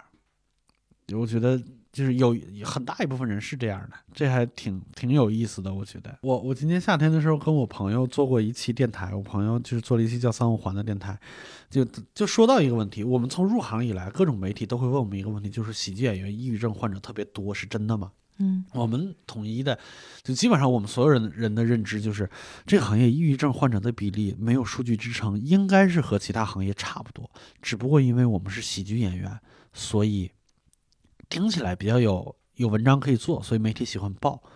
所以这是一个大家对觉得喜剧演员都不开心，什么嗯嗯喜喜喜剧的底色是悲剧，什么类似于内核是悲剧这种对，话对而且也确嗯实同时有好多嗯国外的那些很好的伟大的喜剧演员，嗯也是因为这些病抑郁症很死对呃很遗憾。去世的。对对，就是这种事情值得报，所以给大家一个印象，好像是喜剧演员容易得抑郁症，然后我们都会觉得那其实没有，我们都活得很开心。哦，你没有啊？不是，大家可能都没有，就是就是呃我们一开始回答那个问题是这么回答的，就是我们都都没有抑郁症，都还行，都可以，没问题。但是我今年的观察是，确实喜剧不会导致人人得抑郁症，但是这只是今年的认知啊，以后我怎么想不知道。你是说喜剧还是做喜剧？呃，就做喜剧嘛，啊不会的，嗯嗯，不会导致你做抑郁症。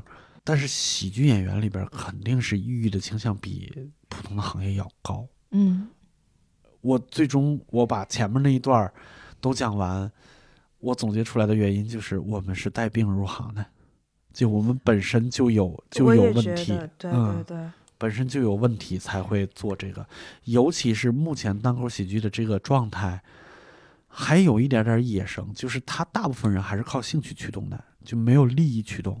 如果说今天突然间你做这个东西，你能赚到很多很多钱，更多的人入行，他们可能就是就会有不要求关注的人，但是我仍然在这上面有才能，我是图钱，嗯会有健康的人进来。但是图钱是不是健康就另一说了，我不知道。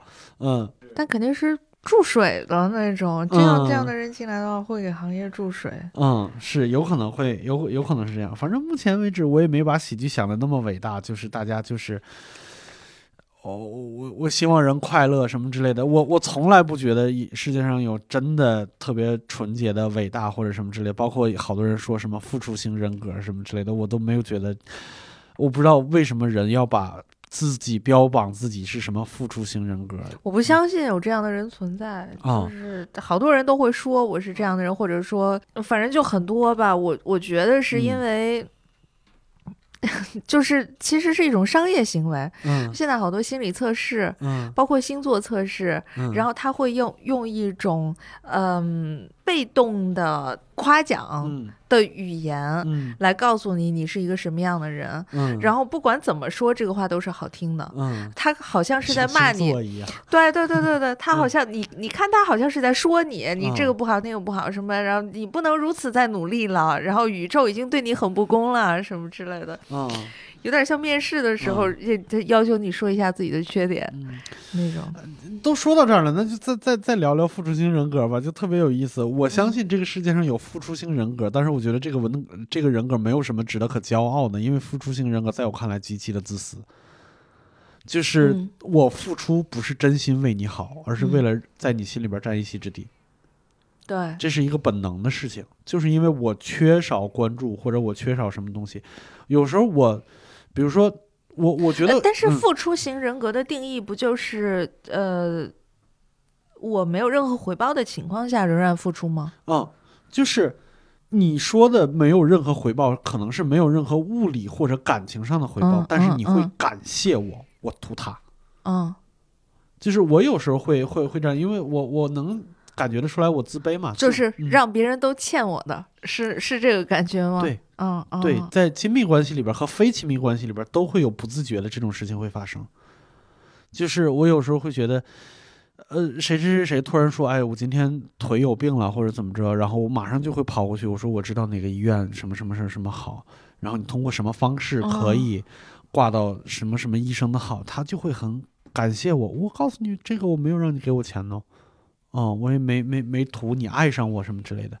嗯但是我说这件事情的初始原因，我自己可能都不知道，是我想要一点点存在感。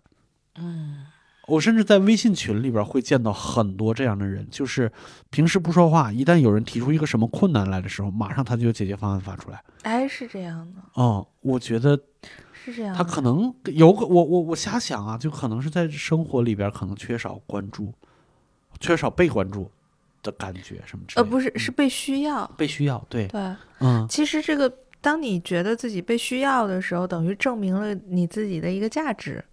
就对方的反应并不是很重要，对方嗯反应当然也有点重要，因为他的反应，呃，说明了你的嗯。价值有多少。嗯，它有点像就是撒鱼食，你知道吗？就是我撒出去了，其实你咬不咬不重要，我知道肯定会有人咬，肯定会有人看到，对，对于我来说就是满足的。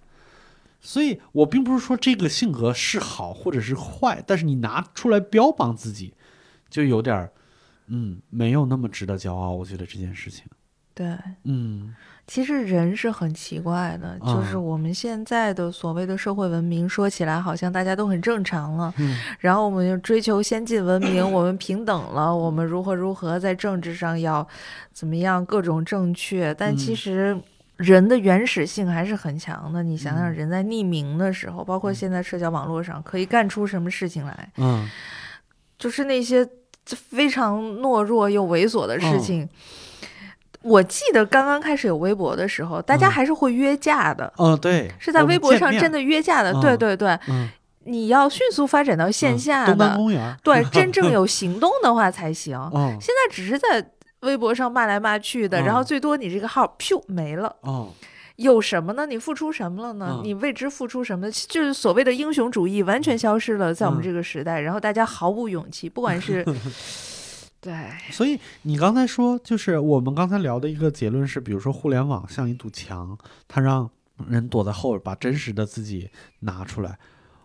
也不是真实的。我反而觉得它是一个放大器，它是把你饿的那部分放大了。呃，对对对对对，我不相信现实生活中真的有人是那样的。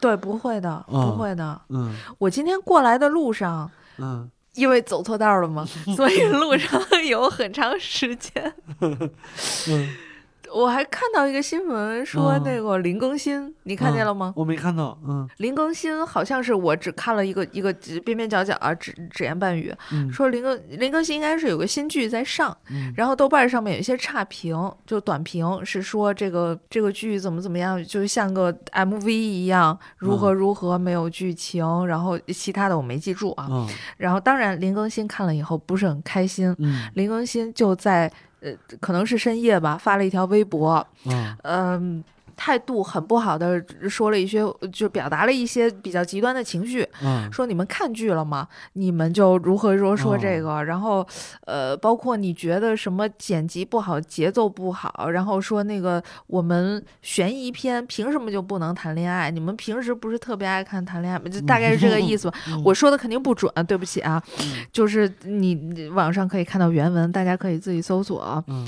然后呢，随后又发了一条，我估计是他前一条微博删除了，后面又发了一条说对不起大家，哥们儿喝多了，哎呦喂，如何如何的。嗯。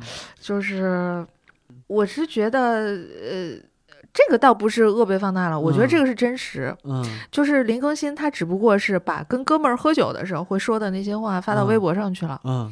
之后他才意识到，嗯，微博不是说这些话的地方，嗯。你也不是有资格说这样话的人。嗯。嗯，你你我你当然有资格，嗯你可以做这样的人，但是你、嗯你可能目前承担不了。啊，你得付出相应的代价。你如果说我就这样了，嗯我以后就是这样的人设了，然后演员我不干了，啊经纪公司你要是觉得我不行的话，那那你可以，你能嗯承担这样的话，你可以，你可以不删，但是你毕竟还是删了嘛。然后以最后以一个喝多了为，嗯，哎，就是草草收场。我是觉得嗯。大家现在在在微博上，包括在其他的社交网络上表达情绪特别的极端，是因为嗯大家心里的愤怒都很多。嗯。而且呃刚才咱们谈到喜剧演员的心理嗯健康问题，嗯。包括其他行业的心理健康问题，嗯。呃，就是包括我所了解到的写作行业的写小说的这些呃嗯。创作者，包括一些剧作家的呃心理问题，这些可能是。呃，就只要是创作型的人，他可能心理问题的那个通路是是比较一致的嘛，嗯可能是比较类似的。嗯然后再扩大一点儿，我之前是听说一个说法，说人到三十岁到四十岁之间的时候，嗯某一年，一般是在三十六岁之前，嗯某一年一定会发生一种生存上面的精神危机，嗯就是呃，类似于生理性呃不是生理性，心理性死亡，嗯就是你会遭遇一次很大的危机，嗯。嗯，不管是信仰上的，就全方位的，然后嗯。它甚至会影响你的身体的生理反应、身嗯。体构造，可能嗯。会很严重。要重塑一次。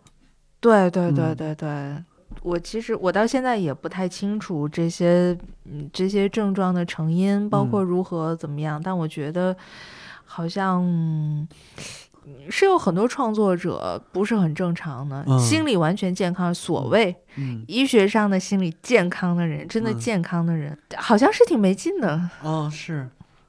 就大家就是我，我发现从社会上开始流传那种就只有偏执狂才能生存的那句话开始的时候，嗯，大家就已经不太在乎生理健康呃心理健康这件事情了。，对，嗯呃，而且我是觉得现在我们所生存的这个社会，大部分人其实心理是不健康的。对呀、你想想，比如说微博上，为什么大多数人情绪那么极端？嗯就是一言不合，两个陌生的人，完全不认识的人，然后嗯因为一个与你和我的利益都毫无干系的话题，嗯吵得那样的凶，然后嗯把你、你的父母、我的父母、你的女儿、我的女儿，就是都要嗯牵扯进来。是，这种是为什么？大家都不是很健康，大家都需要发泄的渠道，但是这个压力的来源，每个人其实又不是很一样。对。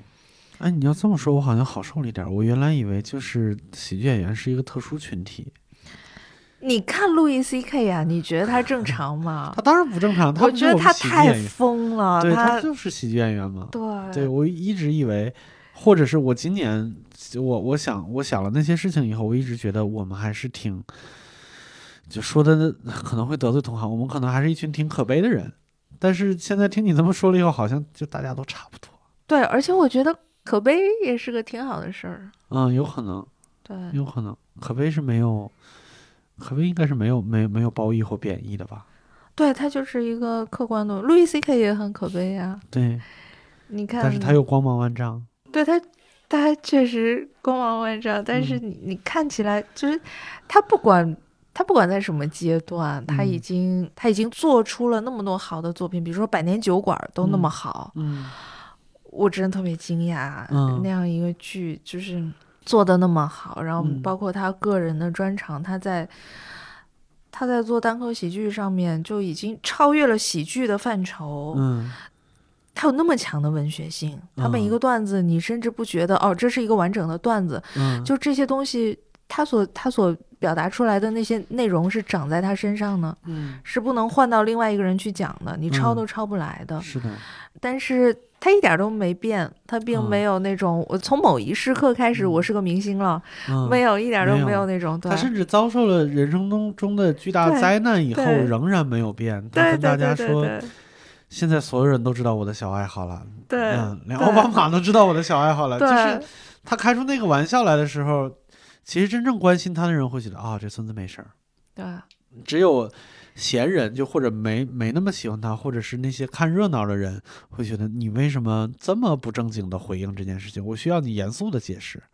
但是这个就挺没劲的，我严肃的解释就太没劲了。嗯我觉得这些人和路易 C K 就是要求他去嗯解释的人，或者说认为这件事情很不正常、受到冒犯的人，嗯，和路易 C K 这样的艺术家是两个世界的人，是的，你是没法交流的。是的，你你嗯中间只有一个交集，可能是法律。你嗯诉诸法律的话，那法律可以裁决。嗯法律之外的事情，你用道德去。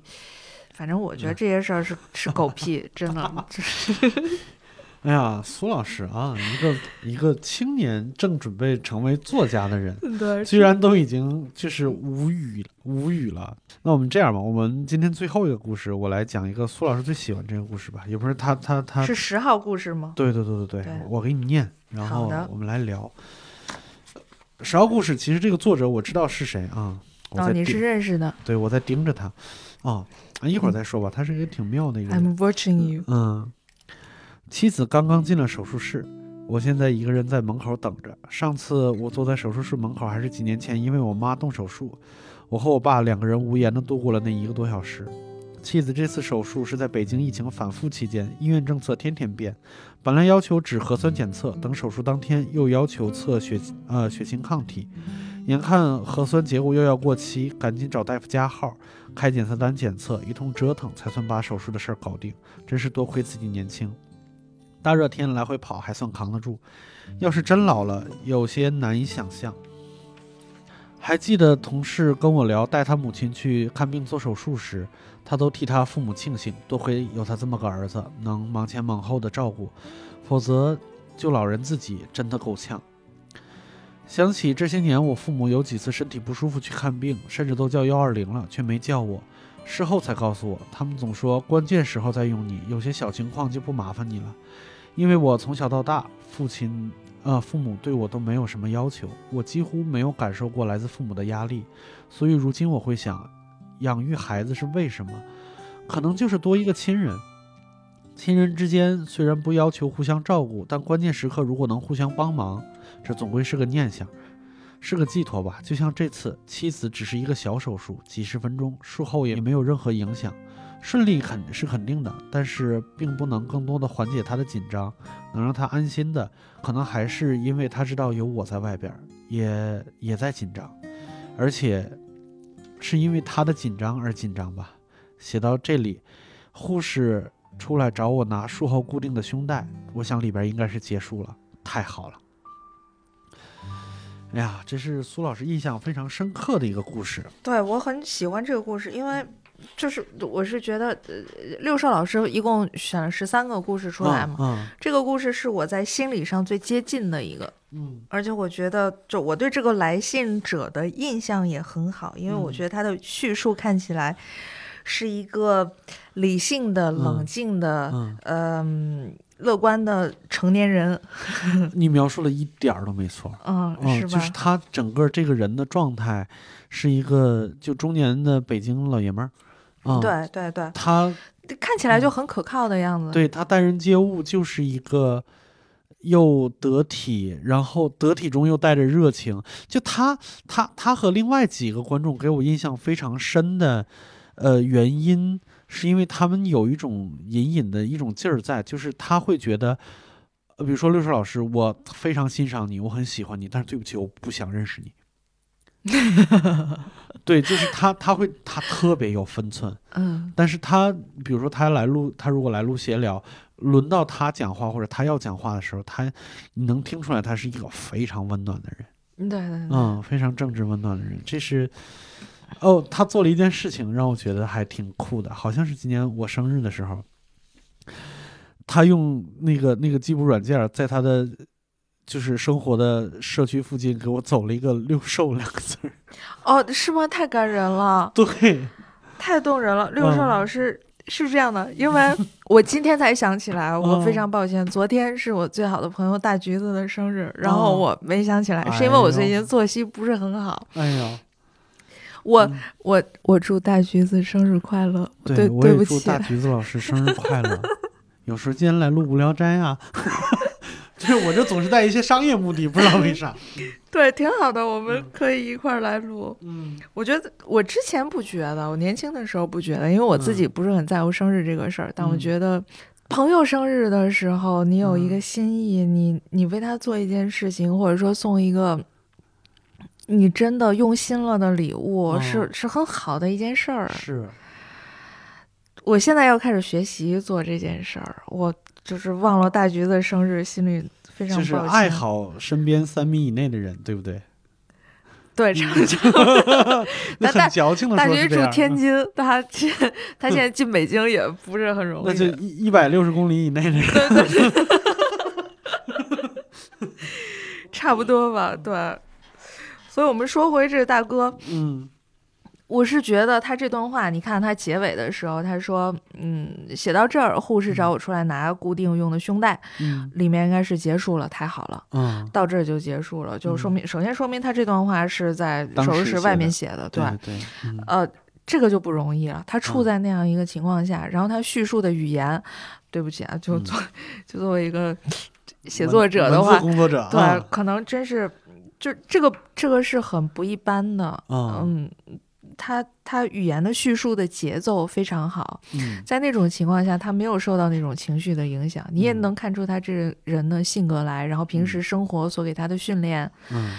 嗯，包括他的人生经验，他为人处事是如何，然后他叙述的节奏特别的稳，嗯，特别的稳，就是真的是文文如其人，对，对，嗯。而且你能看到，就是他虽然没有表达感情，这些文字里面一点情绪都没有，嗯。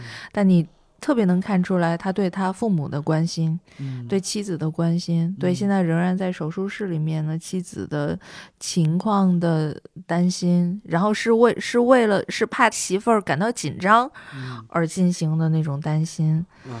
真的，我看到这个故事的时候，其实就想到很多外围的一些内容。首先嗯是去年还是前年有一篇公众号文章，嗯你记得吗？你想起来吗？说什么？嗯、流感下的中年什么肺炎？哦呃，嗯见过见过，我忘了。对对对，嗯就那一篇文章。嗯那篇文章我看了以后感触也很深。嗯对，然后同时我还想起一件事儿，就我很早之前曾经有一个朋友，嗯，他跟我讲过一件事情，就是是在我生病的期间，嗯。呃，我们我们刚才说到抑郁症的事情，嗯。就是我是我是患有抑郁症的，嗯。我不知道刘硕老师知不知道，就是嗯。大概是从几年前开始的，然后是在我生病期间的时候，我这个。就是曾经朋友他跟我讲过一件事儿，嗯我印象非常深，嗯因为我这几年记性不好，很多事情都已经忘了，但是这件事情我印象非常深。嗯他说他跟我说过，说前几天我妈妈嗯心脏病犯了，哦是一个急性的，挺严重的。然后呢，他自己打车去了医院。嗯他跟他妈妈是住在一个城市的。嗯他他说我妈没有打电话找我，我妈自己打车去了医院。他是用一种很自豪的语气来跟我讲述这件事儿的，说嗯我们家的人就是如此独立的，我们家所有人都是如此坚强。嗯我觉得，我觉得非常心酸。我首先觉得，作为一个作为一个子女，你其实应该先自省，为什么父母有事儿的时候会不找你？嗯，这是你的问题，这不是这不是对，是的，嗯，我不知道是从什么时候开始，就是好像在在，尤其是在北上广深这四个城市里边流流传着一种想法，就是大家很推崇，就是日本人的那个，呃，有一种信仰，就是不给别人添麻烦，是一种美德。嗯，就是我见过很多印象很深刻的文章，就比如说在日本的那个幼儿园里边，小孩要求独立，要求自己完成事情，然后会因为给别人添了麻烦而认真的感觉到内疚。呃，这件事情在我看来是极其不健康的，因为人是群居动物。对，啊，这是 人是群居动物。首先这是反人性的，第二，我觉得这只是自私的借口而已。嗯，对，只是大家变变得冷漠了，或者是。这么这么一个东西，呃，说到子女和父母身上来，就是有没有可能，你父母并不是不想麻烦你？而是不敢麻烦你，对，因为你平时把自己描述的那么忙，对，事业那么伟大，对，或者是你某一个时刻流流露出来的不耐烦，这个东西是双向的。对，你如果说你平时每天给你给你爸妈打三五个电话，然后天天黏着他，就是父母会觉得啊，我有事儿的话不找你，我找谁呢？我找你一下，可能你会觉得高兴呢。对，这个。就是两个人之间的那个感觉，是就是大家的感情到什么程度，大家一定会知道的。对，就是我们之前可能觉得，因为很肯定是我们这代人都是独生子女，肯定是，我觉得可能控制狂父母算算算大多数吧。嗯嗯，但是由于我们都是独生子女，我们一直被控制长大，反而长大了以后会有一个反噬的情况，就是我再也不想被你控制，我就真的是翅膀硬了，就真的是翅膀硬了。你家里是这种情况吗？哦，是，哦，是，我甚至在在这一两年，我惊讶的反思自己的时候，会突然发现我对我父母如此之冷漠，以至于他跟我的对话变少了，就是他跟我说的事情。呃，有可能当时是我在忙，有可能是当时是其他的状况，我只是回答一个嗯啊好是可以没问题，呵呵，就是，那你跟父母不可能用呵呵表达其他的意思，可能就是缓解尴尬，笑一下，就是之类的。我一个休止符啊哈，对，就是类似于你表达这些的时候，你对方也不傻是吧？这谁的爸妈都是成年人，是他能感觉出来你的不真诚，或者能感觉出来你的。就是不耐烦，嗯，那那那是你把这个沟通通道关上的，你赖不着赖不着别人。然后这个时候你不内疚就不错了，你还你还把这种事情当成炫耀来说的话，这就有一点有一点得便宜卖乖，或者是怎么着了。对他，他很自豪，这就是为什么我当时心里非常。很难过吧，很难过吧，因为我当时我我在之前认为他是一个非常好的非常好的人，嗯，但之后就是一点一滴的，你你会从这些小的细节上面，然后然后。来开始思考人的自私性到底有多大，然后人心里的黑洞有多大。人在不自觉的时候，你跟一个人的关系越亲密越近的时候，你才更能发现那些暗处的东西。每个人身上是有是有明亮的一面，有阴暗的一面。那一开始你距离比较远的时候，大家是有时间做准备的，露出来的都是好的一面。对，但是亲近了以后，真的是就。图穷匕现了，就没办法，那些东西藏不住了。是的，我那个时候是很是是挺失望的。嗯，所以我今年会我我会尝试做一些改，我想通这些事情以后，我会尝试做一些改变。就是我我可能真的需要一些距离感。就是家里边其实我妈算是比较强势的，就这个原生家庭问题其实是客观存在的，我也不能忽视它。那。我我需要一点距离感，我需要明确的告诉他，你跟我说的哪些事情我办不到。嗯，我觉得最一开始关上那个通道，就是因为我不好意思跟他说我办不到。对，啊，呃，这个非常对，这非常对。对，然后我我可能会跟他说这些事情我办不到，或者这些事情你你可能需要我自己来做主。但是同时，我也会尝试做一些我力所能及的事情。就比如说，其实他们两个都有糖尿病，但是他们在糖尿病初期，就是楚成刚刚出来的时候，我爸是特别喜欢吃那东西的。然后楚成，嗯，对，然后呃，今年我觉得这也不是什么值得炫耀的事情，但是我在给双十一给他们准备东西的时候，我多加了一箱储成。我跟他们说，东西我给你买，但是你每天不能吃超过一个，嗯，或者什么之类的，甚至要要更少。对，对，嗯，就这些事情，我在开始跟他们提要求了。对，是的，嗯，哎，这是一个好办法，这是嗯很好的办法。对你，要开始用那种 管教的姿态去嗯跟他们进行交流，要把嗯这个角色扭转过来。是的，是的，就是我，我觉得这我不知道能不能成功，但是我觉得是在尝试吧，总比以前那么缩着要强很多。嗯而且我觉得最有效的一个东西是嗯你在他身上花时间，嗯，就是说话的时间、交流的时间。嗯，对不在一个城市的话，就打电话嘛，嗯没事儿打一个电话，没事儿打一个电话。嗯我现在跟我爸妈的关系就是，我觉得我觉得是很好，就是嗯我跟我爸妈的关系最。嗯不让我满意的时候，是我在上大学的时候，嗯。因为你正在一个经历一个剧烈的变化期，你嗯。从一个青少年时期变成一个成年人的时期，但你还嗯。没有进入社会，然后你有各方面的不满足，你没有钱，你没有稳定的情感，你没有稳定的什么什么，就是就这些东西，你你有很多欲望，同时不能得到满足，嗯。然后父母是你这个时候就是最不需要去担心的一个东西，嗯所以那个时候我们的关系是最疏远和冷漠的。但是现在的话就，就非常好。就是我很欣慰的一点是，我爸会打电话跟我撒娇，嗯，就没有正经事儿，就是撒娇。嗯我真的觉得女孩比男孩懂这些事情要早很多。我真的觉得，我身边的女孩处理家庭关系一般都处理处理的很好。呃，对，女孩可嗯能她有一种情绪上面的，哦嗯，对，这个挺让我羡慕的。好像感情方面的事情，女孩都比男孩要要早成熟很多。嗯，但但是其实不难，我觉得嗯最重要的是花时间，哦对，就而且花不了多少时间。嗯比如说你。你主动给父母打电话，不要嗯被动着等、嗯等着他们来电话，你主动打电话，两天打一个电话，两天打一个电话，其实你花不了多长时间。对。然后他们会，觉得，哦，这个这个我的我的孩子一直存在在我的生活里，嗯昨天又问我了，怎么怎么样，就别让他们等着。嗯，对，对我我前两天看我们一个，就是也是我们无聊斋一个嘉宾，他拍了一个电影，其实就是讲就是就是北漂和老家之间的各种冲突的。就他讲他带了他女朋友回，他女朋友是个摄影师，就帮一嗯帮广场舞大妈拍照。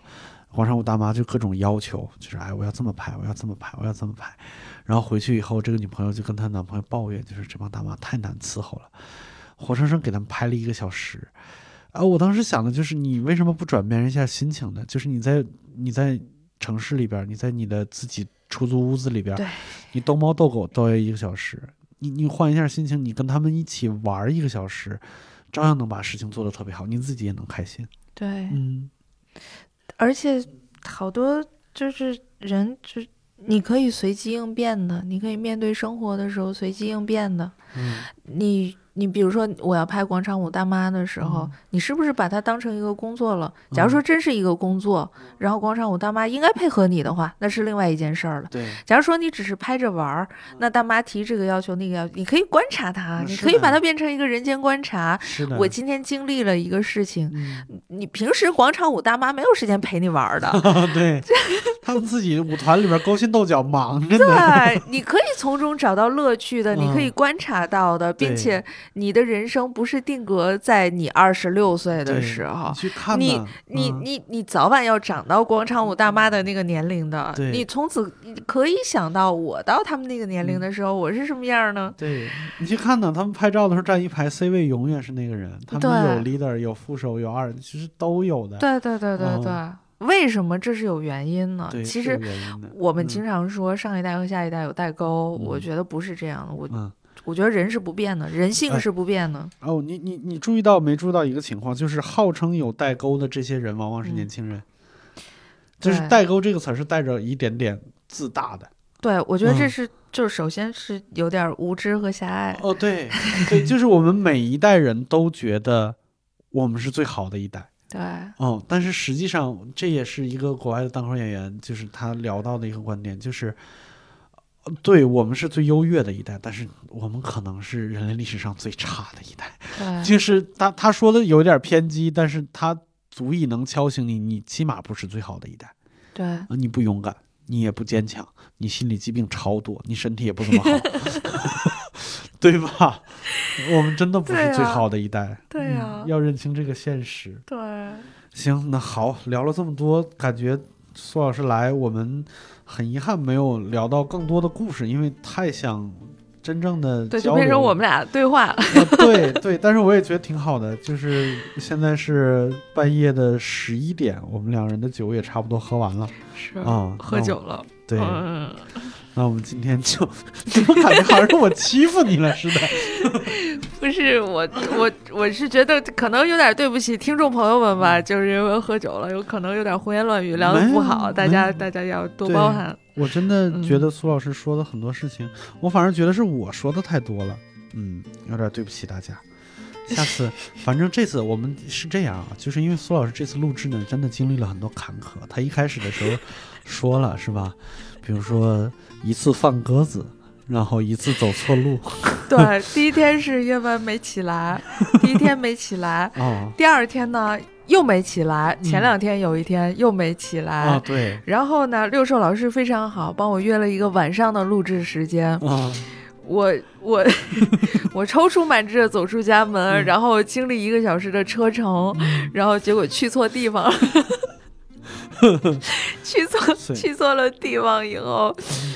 那个六叔老师给了我正确的地址，其实我知道，其实我知道的，嗯但是因为叫车的时候就鬼使神差点了另外一个地址，也不知道为什么。嗯，然后终于来到这个正确的地方，已经很晚很晚了。对，所以基于这些除了输出内容之外的差劲表现呢，嗯，我决定我要再压榨苏老师一期。没问题，我我再 我再来聊十，就咱们下一期聊聊六个小时。没问题。行 行，那就这么说了。六个小时如果不不那啥的话，我们可以分成三期播，这样的话就一共约了四期。嗯，对，挺好，数学可太好了。可以，我没问题。嗯，好，那我们这一期就聊到这儿。那各位晚安吧。好，谢谢大家，拜再见拜。嗯。